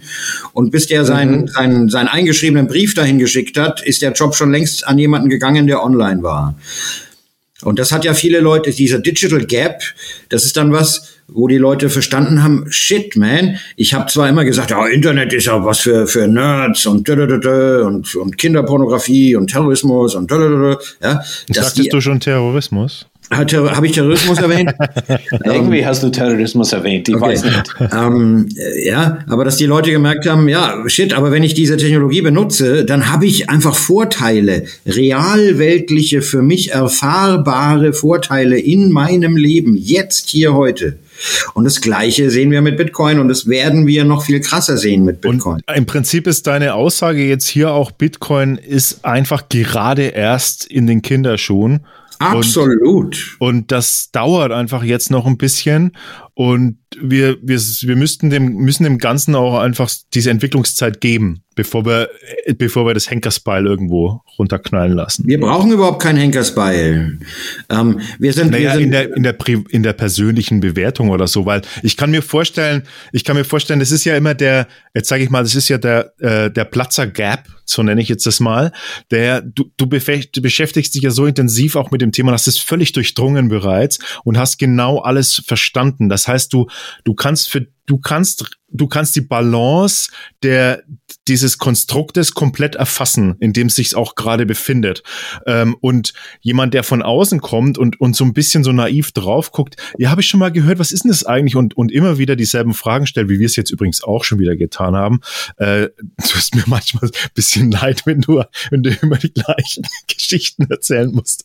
Aber, aber so ist das nun mal. Ähm, dann, ja, ist auch okay so. Dann, ähm, dann ist das, dann ist das einfach etwas, wo, wo man als Außenstehender, glaube ich, muss man es auch zehnmal nochmal hören, bevor man überhaupt erstmal an einem annähernd an dem Punkt da ist, wo du jetzt halt einfach allein durch deine Beschäftigung und deine Zeit, die du investiert hast, äh, du jetzt da schon bist. Also ich, ich finde es, ähm, ich finde dem muss man da auch eine, eine, eine Chance geben, auch aufzuholen. Also vielleicht ist das auch gar nicht so leicht für jemanden, der so, äh, der so tief drin steckt. Äh, ich könnte mir vorstellen, dass dir, dass dir die Außen alle vorkommen wie so, so wie so, keine Ahnung, das ist so ganz langsame und du hast den Porsche so, win, win, gehst da voll ab und, und von außen immer so, ja Gott, Leute, ey. Nein, ist überhaupt nicht so. Ist, ist, Alex, ist, ist, ist überhaupt nicht so. Ich verstehe, warum das nicht verstanden wird. Ja, es gibt Bereiche, es gibt Bereiche, wo ich nichts verstehe. Ja, und dann gibt's, da, da gibt's Leute, die verstehen das. Ähm, ich weiß auch, ich, ich versuche es nochmal zu sagen, ich weiß auch gar nicht, ob äh, der Erfolg von Bitcoin davon abhängt, dass ihn alle verstehen. Mhm. Ähm, während ich gleichzeitig glaube, dass unsere Welt ist aktuell so geschaffen und das ist ja, was wir mit Bitcoin ändern wollen, da, dass es so äh, Shit führen wird, der Leute, der Leuten hilft, es zu verstehen. Wie gesagt, wenn du sechs Prozent Negativzinsen zahlst, aber dein Nachbar nicht und dann versuchst rauszukriegen, warum und du stellst fest, der hält seine Bitcoin in seiner Wallet. Ich halte mhm. meine Euros bei der Bank. Ah, das ist der Unterschied. Ähm, das sind ähm, oder wenn, wenn, wenn du irgendwann mal wohin gehst und, und, und, und jemand will deinen Euro einfach nicht mehr akzeptieren ähm, und sagt, nee, ich, ich akzeptiere echt nur noch Bitcoin, weil das mit dem Euro, ja, wie auch immer. Du hast auch, du hast auch heutzutage, wir, wir haben da neulich sehr schön gelacht, weil wir einen sehr jungen Menschen gefragt haben, was er eigentlich mit dem Internet macht. Und er hat gesagt, ich mache gar nichts mit dem Internet, ich benutze nur Facebook und Twitter. Ja, aber Internet benutze ich nicht. Ja, aber verstehst du, was ich meine? Ja, ähm, ja, okay. ähm, ja, so, Mag es irgendwann jemand geben, der sagt, ich, ich, ich benutze ja gar keinen, ich, ich, jetzt gibt zum Beispiel diese neue App Strike, die lässt dir irgendwie Euros bezahlen und runter marschieren die Bitcoins und so weiter und so fort. Du siehst aber nur einen Dollar oder Euro Wert, den du verschickst. Ja, du spürst überhaupt nicht, dass da eine Bitcoin-Transaktion mhm. ausgelöst wird. Ja, ähm, äh, wird es Leute geben, die, die, die sagen dann, ich benutze kein Bitcoin, ich benutze Strike. Mhm. Ohne also zu kann, wissen, dass Strike eigentlich, ja. Das kann sein, dass, das kann sein, dass, dass Leute fragen, was machst du mit dem Verbrennungsmotor? Und die sagen, ich benutze keinen Verbrennungsmotor, ich fahre Auto. Ja, also es kann also sein, dass das ganze Konstrukt einfach äh, auch irgendwann mal einen anderen Namen trägt und dahinter einfach trotzdem Bitcoin steht. Ich glaube nicht, dass es ein anderer, also Bitcoin selbst wird nie einen anderen Namen tragen, denke ich. Ähm, aber du kannst Anwendungen machen, die Bitcoin benutzen, ohne dass du das Wort Bitcoin benutzt. Ja, und auf einmal sind die viel schneller als deine, deine Mastercard, viel einfacher als deine Mastercard, viel schneller als deine, dein, deine Banküberweisung. Und ja, auf einmal darfst du wieder an deine Familienangehörigen in Somalia Geld schicken, was dir Western Union nicht erlaubt und PayPal nicht und die Bank nicht, ja, stellst du fest, oh, das ist besser, ja, benutze ich halt das, ob da jetzt Bitcoin drunter liegt oder nicht. Da wir werden ganz viele, wir werden ganz viele Bitcoin-Nutzer haben, die nicht wissen, dass sie, dass sie Bitcoin benutzen. Aber ich bin völlig überzeugt, dass ähm, äh, wie, wie es immer war, die, die Generation, das kommt, die Kids, dass ähm, jetzt in, in, in die Grundschule oder in, im Kindergarten gehen, wie du sagst, in 20, 30 Jahren, dass es integriert sein wird. Für die Leute, dass ähm, wie äh, ja, Kumpels von mir, 40, 50 Jahre alt und so weiter, um das zu verstehen, ähm, viel schwerer für die als für die nächsten Generationen, das Aufwach, äh, äh, Aufwachsen mit dieser äh, komplette ähm, Society, die Computers, die, die Handys und so weiter, wenn du dir die Kids anschauen, was die heute können, in so Vergleich wie die Kids für äh, 15 äh, Jahren. Mein Sohn ist 23, wenn ich sehe, was er macht, und dann schaust du dann Windows Kids an, ein Kumpel von Jürgen, ich und die Ashlyn ist 11, die ist in mancher Richtung viel, viel weiter als ein 23er Junge, weil sie einfach in diesen, ähm, ja, in diesem Milieu aufgewachsen ist. Und ich finde, dass ähm, ein anderer Punkt, was sehr wichtig ist, zu wenig Leute verstehen das. Und deswegen wollte ich mit Jörg für unsere Podcast talken, weil wir erreichen auch Leute, wer vielleicht nur gehört haben, was in Medien war oder nur gesehen, oh Bitcoin, was ist das? Uh, Education. Diese, diese ganze Philosophie da hinten und diese ganze ähm, ähm, Bewegung da hinten äh, muss verstanden werden, für mehr Leute äh, das, das zu, zu trauen. Mhm äh, und nicht nur als Spekulationsmittel äh, äh, zu sehen. Und das kommt. Das kommt, weil ähm, gibt es 10, 15 Jahren hey, viel mehr Leute werden wissen, was ein Bitcoin ist und es wird viel mehr im, im Lauf sein als, äh, äh, als heute, äh, in den letzten zehn Jahren, was ist wir haben natürlich jetzt hier nur wirklich den Rand gekratzt von der ganzen Thematik. Das ist schon völlig klar. Es gäbe so viel irgendwie noch darüber zu quatschen und so drüber zu, äh, zu reden. Ich würde sagen, wir biegen so langsam ein in die, in die Endkurve. Ja, würde ich auch ähm, sagen, wir wollten ja, wir wollten ja eigentlich nur ganz am Anfang ganz kurz über Bitcoin reden ja. und eigentlich, eigentlich wollten wir den ganzen Abend über interstellare Raum- und Zeitreisen reden, wofür Echt? ich ja eigentlich der Experte bin. Macht dieses also, also, also lass, uns, lass uns endlich anfangen mit dem Podcast. Okay, alles klar. Dann äh, können wir das Thema äh, Bitcoin endlich abhaken. Vielleicht kriege ich da den Übergang ganz gut hin zu, hey ja, glaubst du, dass, äh, dass es irgendwann mal eine AI gibt, die ihre eigene Kryptowährung äh, fabriziert, die, die quasi dann das, das, die End of the Line ist, die quasi so gut ist, ähm, dass es sogar Bitcoin noch schlägt? Naja, AI, da ist ja das Wort Intelligenz drin, Artificial Intelligence und irgendwas, was intelligent ist, wird immer verstehen müssen, dass es gegen Bitcoin nicht anstinken kann. Okay. Also, also, also auch die Schlau, also gerade eine AI wird ganz schnell zu dem Schluss kommen, nee, ich benutze einfach Bitcoin. Ich bin, ich habe jetzt einen neuen Titel für dich gefunden. Bitcoins Anwalt. Okay. Das ist nicht geil, oder? Ähm, lass mir mal noch so eine ganz, lass mir noch so eine ganz Billo-Frage stellen für dich, so, so, so ein bisschen zum Ende. Ähm, wenn du jetzt mal so in die Zukunft visionieren kannst, also du hast jetzt mal so ein, mach mal so einen visionären Blick und nicht Realitätsblick, sondern wirklich so eine Vision erschaffen für dich mal so. Wie sieht das, wie sieht der, sehen die Finanzmärkte oder der Finanzmarkt in 30 Jahren aus? Oder von mir ist auch in 20 oder zu deiner Lebzeit. Was, was würdest du dir wünschen? Also was ich mir wünschen würde, ist, dass Bitcoin weiter stetig so wächst, wie es tut und mehr und mehr auch das tut, was es jetzt ja schon tut, nämlich, ich sag mal, ein, ein Auffangnetz zu sein, wenn unser jetziges Wahnsinnsfinanzsystem endgültig zusammenbricht und, und, und, und da sehe ich keine, ich sehe keine Möglichkeit, wie unser Finanzsystem nicht zusammenbrechen würde. Das ist auch historisch äh, begründet, ist ein Fiat-System äh, in der gesamten dokumentierten der Menschheit, gesamten dokumentierten Menschheitsgeschichte gab es kein Fiat-System, was irgendwie mehr als 120 Jahre geschafft hat, ähm, betrieben werden zu können. Was ich mir wünschen würde, ist, dass Bitcoin sich weiterhin langsam immer weiter durchsetzt, um das komplette globale Abstürzen unseres Fiat-Systems ähm, abzufedern. Ja, also ich gehöre nicht zu den Leuten, die sich wünschen, äh, morgen soll die Wirtschaft zusammenbrechen, damit wir endlich beweisen können, Bitcoin ist besser. Mhm. Das allerletzte, was ich mir wünsche, ist, dass morgen der Zusammenbruch kommt. Ich, ich bin tatsächlich so ein Bitcoiner, der sich wünscht, dass, bitte lass es noch ein paar Jahre dauern. Ja? Lass es langsam gehen. Lass es nicht von heute auf morgen passieren. So wie Hyperinflation in der Weimarer Republik oder irgendwelche Crashes, die wir in der Vergangenheit gesehen haben. Weil die werden, die, die werden jetzt alle viel schlimmer aufgrund der, der globalen Vernetztheit. Ja? Wir, wir werden jetzt keinen keinen singulären äh, Wirtschaftszusammenbruch sehen wie vor 100 Jahren. Ja, jetzt ist die Weimarer Republik kaputt, aber der Rest der Welt funktioniert ja noch weiter. Wenn jetzt, wenn, wenn der Kram jetzt kaputt geht, dann geht er weltweit kaputt.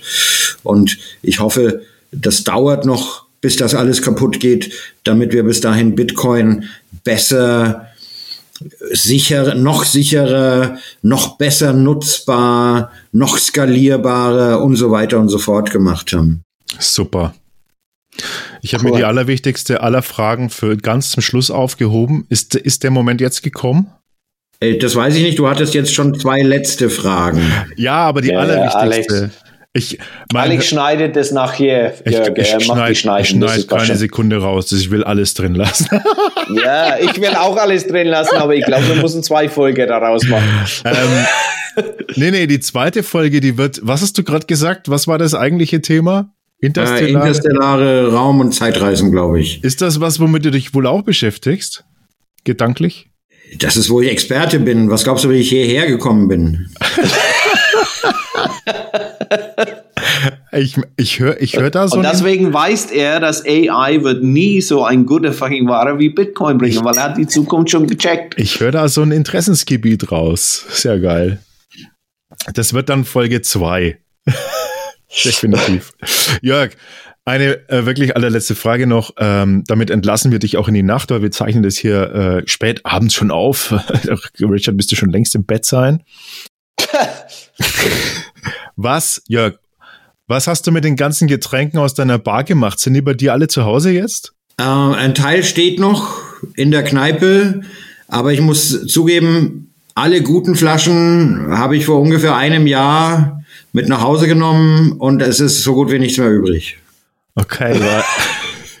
so eine große, so eine große Abschlussparty gab es wahrscheinlich nicht, ne?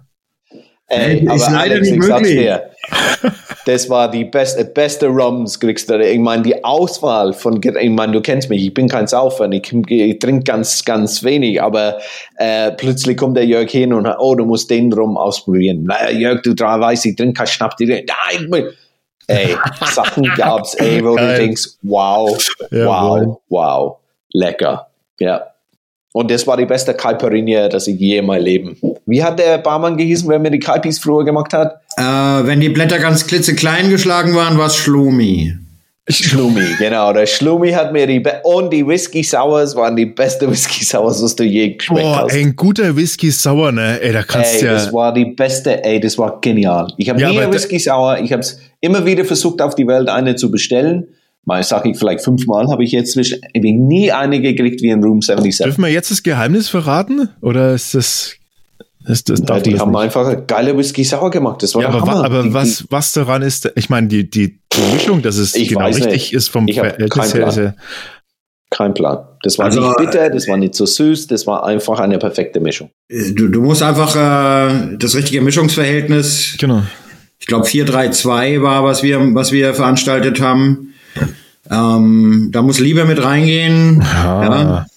Und dann muss der Gast die Auswahl haben zwischen mit Eiweiß oder ohne Eiweiß. Aha. Eiweiß habe ich ge gekriegt, ja, genau. Ja, ich bin ja der ohne Eiweiß, ja. Ich bin ja, finde ja Unverschämtheit, Ich Eiweiß. kenne mich nicht aus. Ich habe es einfach genommen und habe gesagt, wow, der schmeckt. was, was ganz wichtig ist, ist äh, dem Gast die Entscheidung zu überlassen, ob er eine oder zwei Cocktailkirschen da drin haben will. Ja, und äh, ja, äh, Alex, einmal ist es passiert. Vino, unser Kumpel aus Irland, war da und wir haben so viel Whiskys ausgetrunken, dass die keine Cocktailkirschen mehr übrig hatten. Ach Quatsch. Ja, weil hat- immer drei Kirschen wollte. Fünf weil er immer drei wollte. ja, und irgendwann, irgendwann ist Vino verschwunden. Drei Uhr, vier Uhr nachts sitzen wir da und Vino war schon halbe, dreiviertel Stunden weg. Wo ist er denn? Mein Gott, wir sind in Berlin. Der kann kein Deutsch, aber immer egal. Der kann Englisch nur egal. Wo ist er? Weißt du was? Der ist um die Häuser gegangen, um Cocktailkirschen irgendwo zu Nee, auftreiben von anderen Kneipen und ist dann gelandet in der Kneipe nebendran für eine halbe Stunde in einem Gespräch, wie immer passiert in der Gräferstraße. Und irgendwann einmal ist er zurückgekommen mit einer Gläser äh, Kirschen, das gehießen hat, wir können bis 6, 7, 8, 9 Uhr früh weitermachen. Aber Cocktailkirschen sind doch, also ich meine, gut, wer sie mag, aber Cocktail, ich meine, Cocktailkirschen. Ich mach die nicht. Ich Ja. habe ihm immer meins gegeben, aber der hat, der hat die Häuser gesucht, um die zu bekommen. Ach ja. Jo. Ja, das sind auch bestimmt ein paar viele gute, geile Geschichten entstanden in der Zeit, kann ich mir vorstellen. Äh, ja. Aber. Die, die, die, die Cocktailkirschen-Geschichte geht tatsächlich zurück auf jemanden, den ich den besten Bartender auf der Welt ever bezeichnen würde und der es geschafft hat, äh, äh, vom einen Ende des Tresens eine Cocktailkirsche mit so einer Zange, mit so einer Cocktailkirschenzange aus dem Glas zu nehmen und in das Glas eines Gastes, der am anderen Ende des Treses, What? des Tresens sitzt, zu werfen.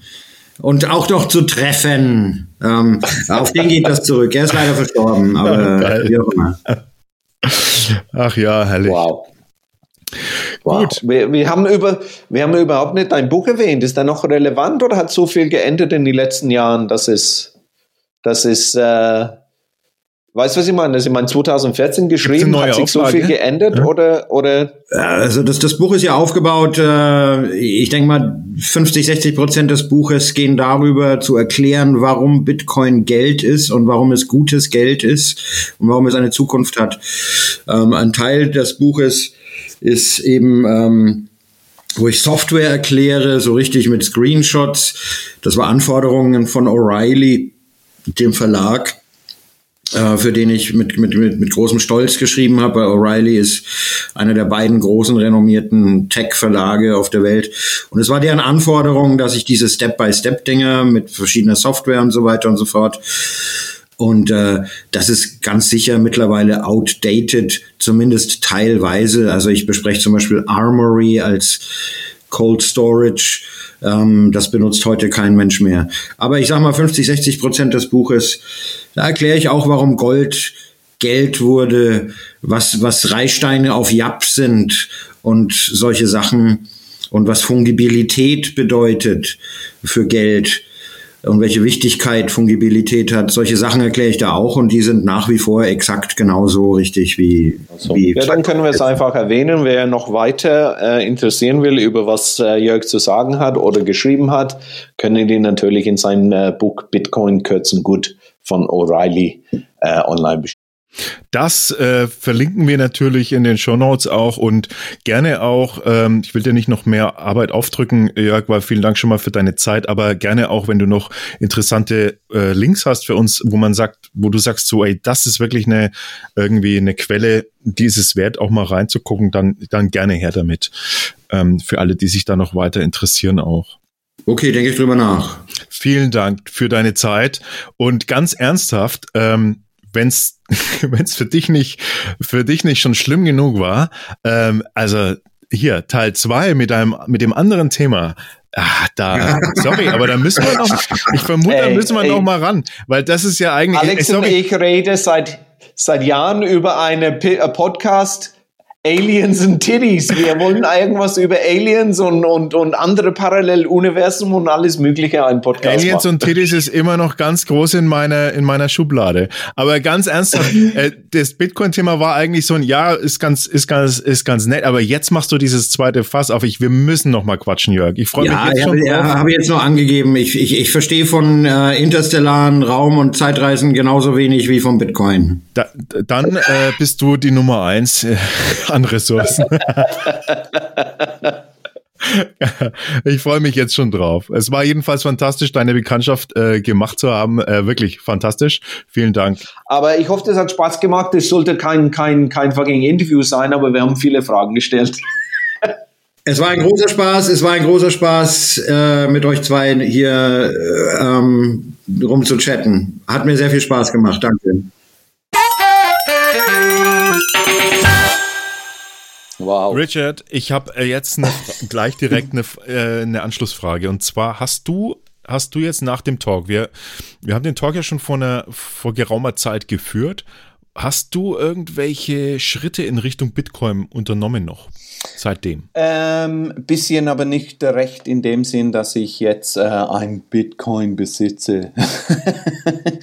ähm, ich habe ja, äh, einen, wenn du besitzen würdest, dann wäre ja schon ja, echt.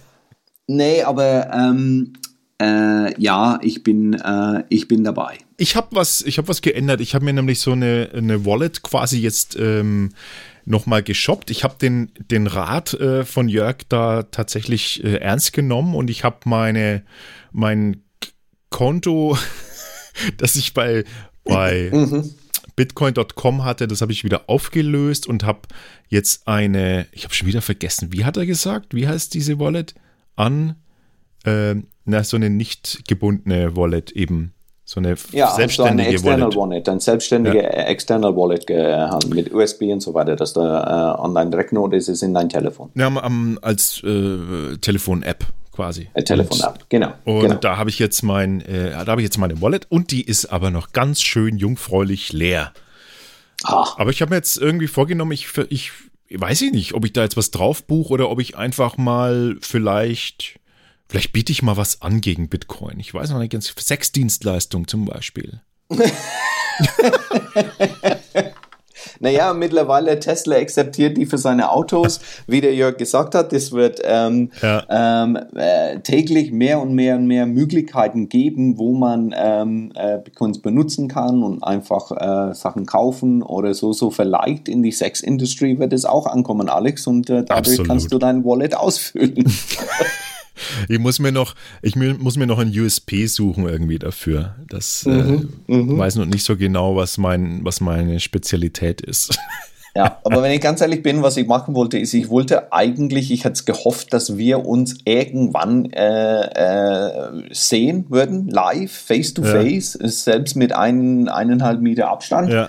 Ähm, und wir kaufen gleichzeitig unser erste äh, Bitcoin für unser neuer Wallet zusammen. Ey, machen wir das? Ja. Kann man das, das machen? wir. Das ja, machen wir doch einfach. Wir. Dann machen wir jetzt demnächst einen Termin aus.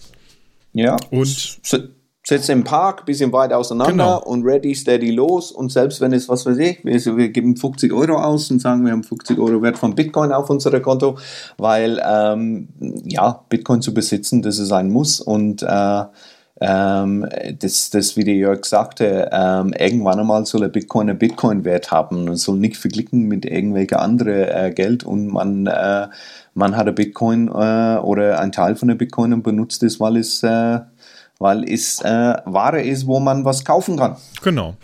Das wird, äh, das wird so kommen, wie wir erfahren haben. Und ähm, da bin ich dabei. Äh, da freue ich mich jetzt schon drauf. Dann habe ich endlich ein paar Bitcoins ähm, auf meinem Konto, wenn wir zwei das machen. Sehr schön. Ja. Ja, Richard, äh, mach mal den Sack zu wieder oder hast du noch was? Für ja, mich? komm. Ich, ich glaube, dass äh, wir können den Zack zumachen. Ich bin äh, ja, super froh, dass wir unsere erste Staffel, äh, oh, sorry, äh, unsere erste Folge in der neuen Staffel jetzt äh, ähm, ja, fertig haben und äh, freue mich auf die nächste. Alles weitere und alle weiteren interessanten und spannenden Talkgäste demnächst hier auf unserem Kanal. Vielen Dank, dass ihr dabei wart. Richard, Servus, mach's gut. Servus.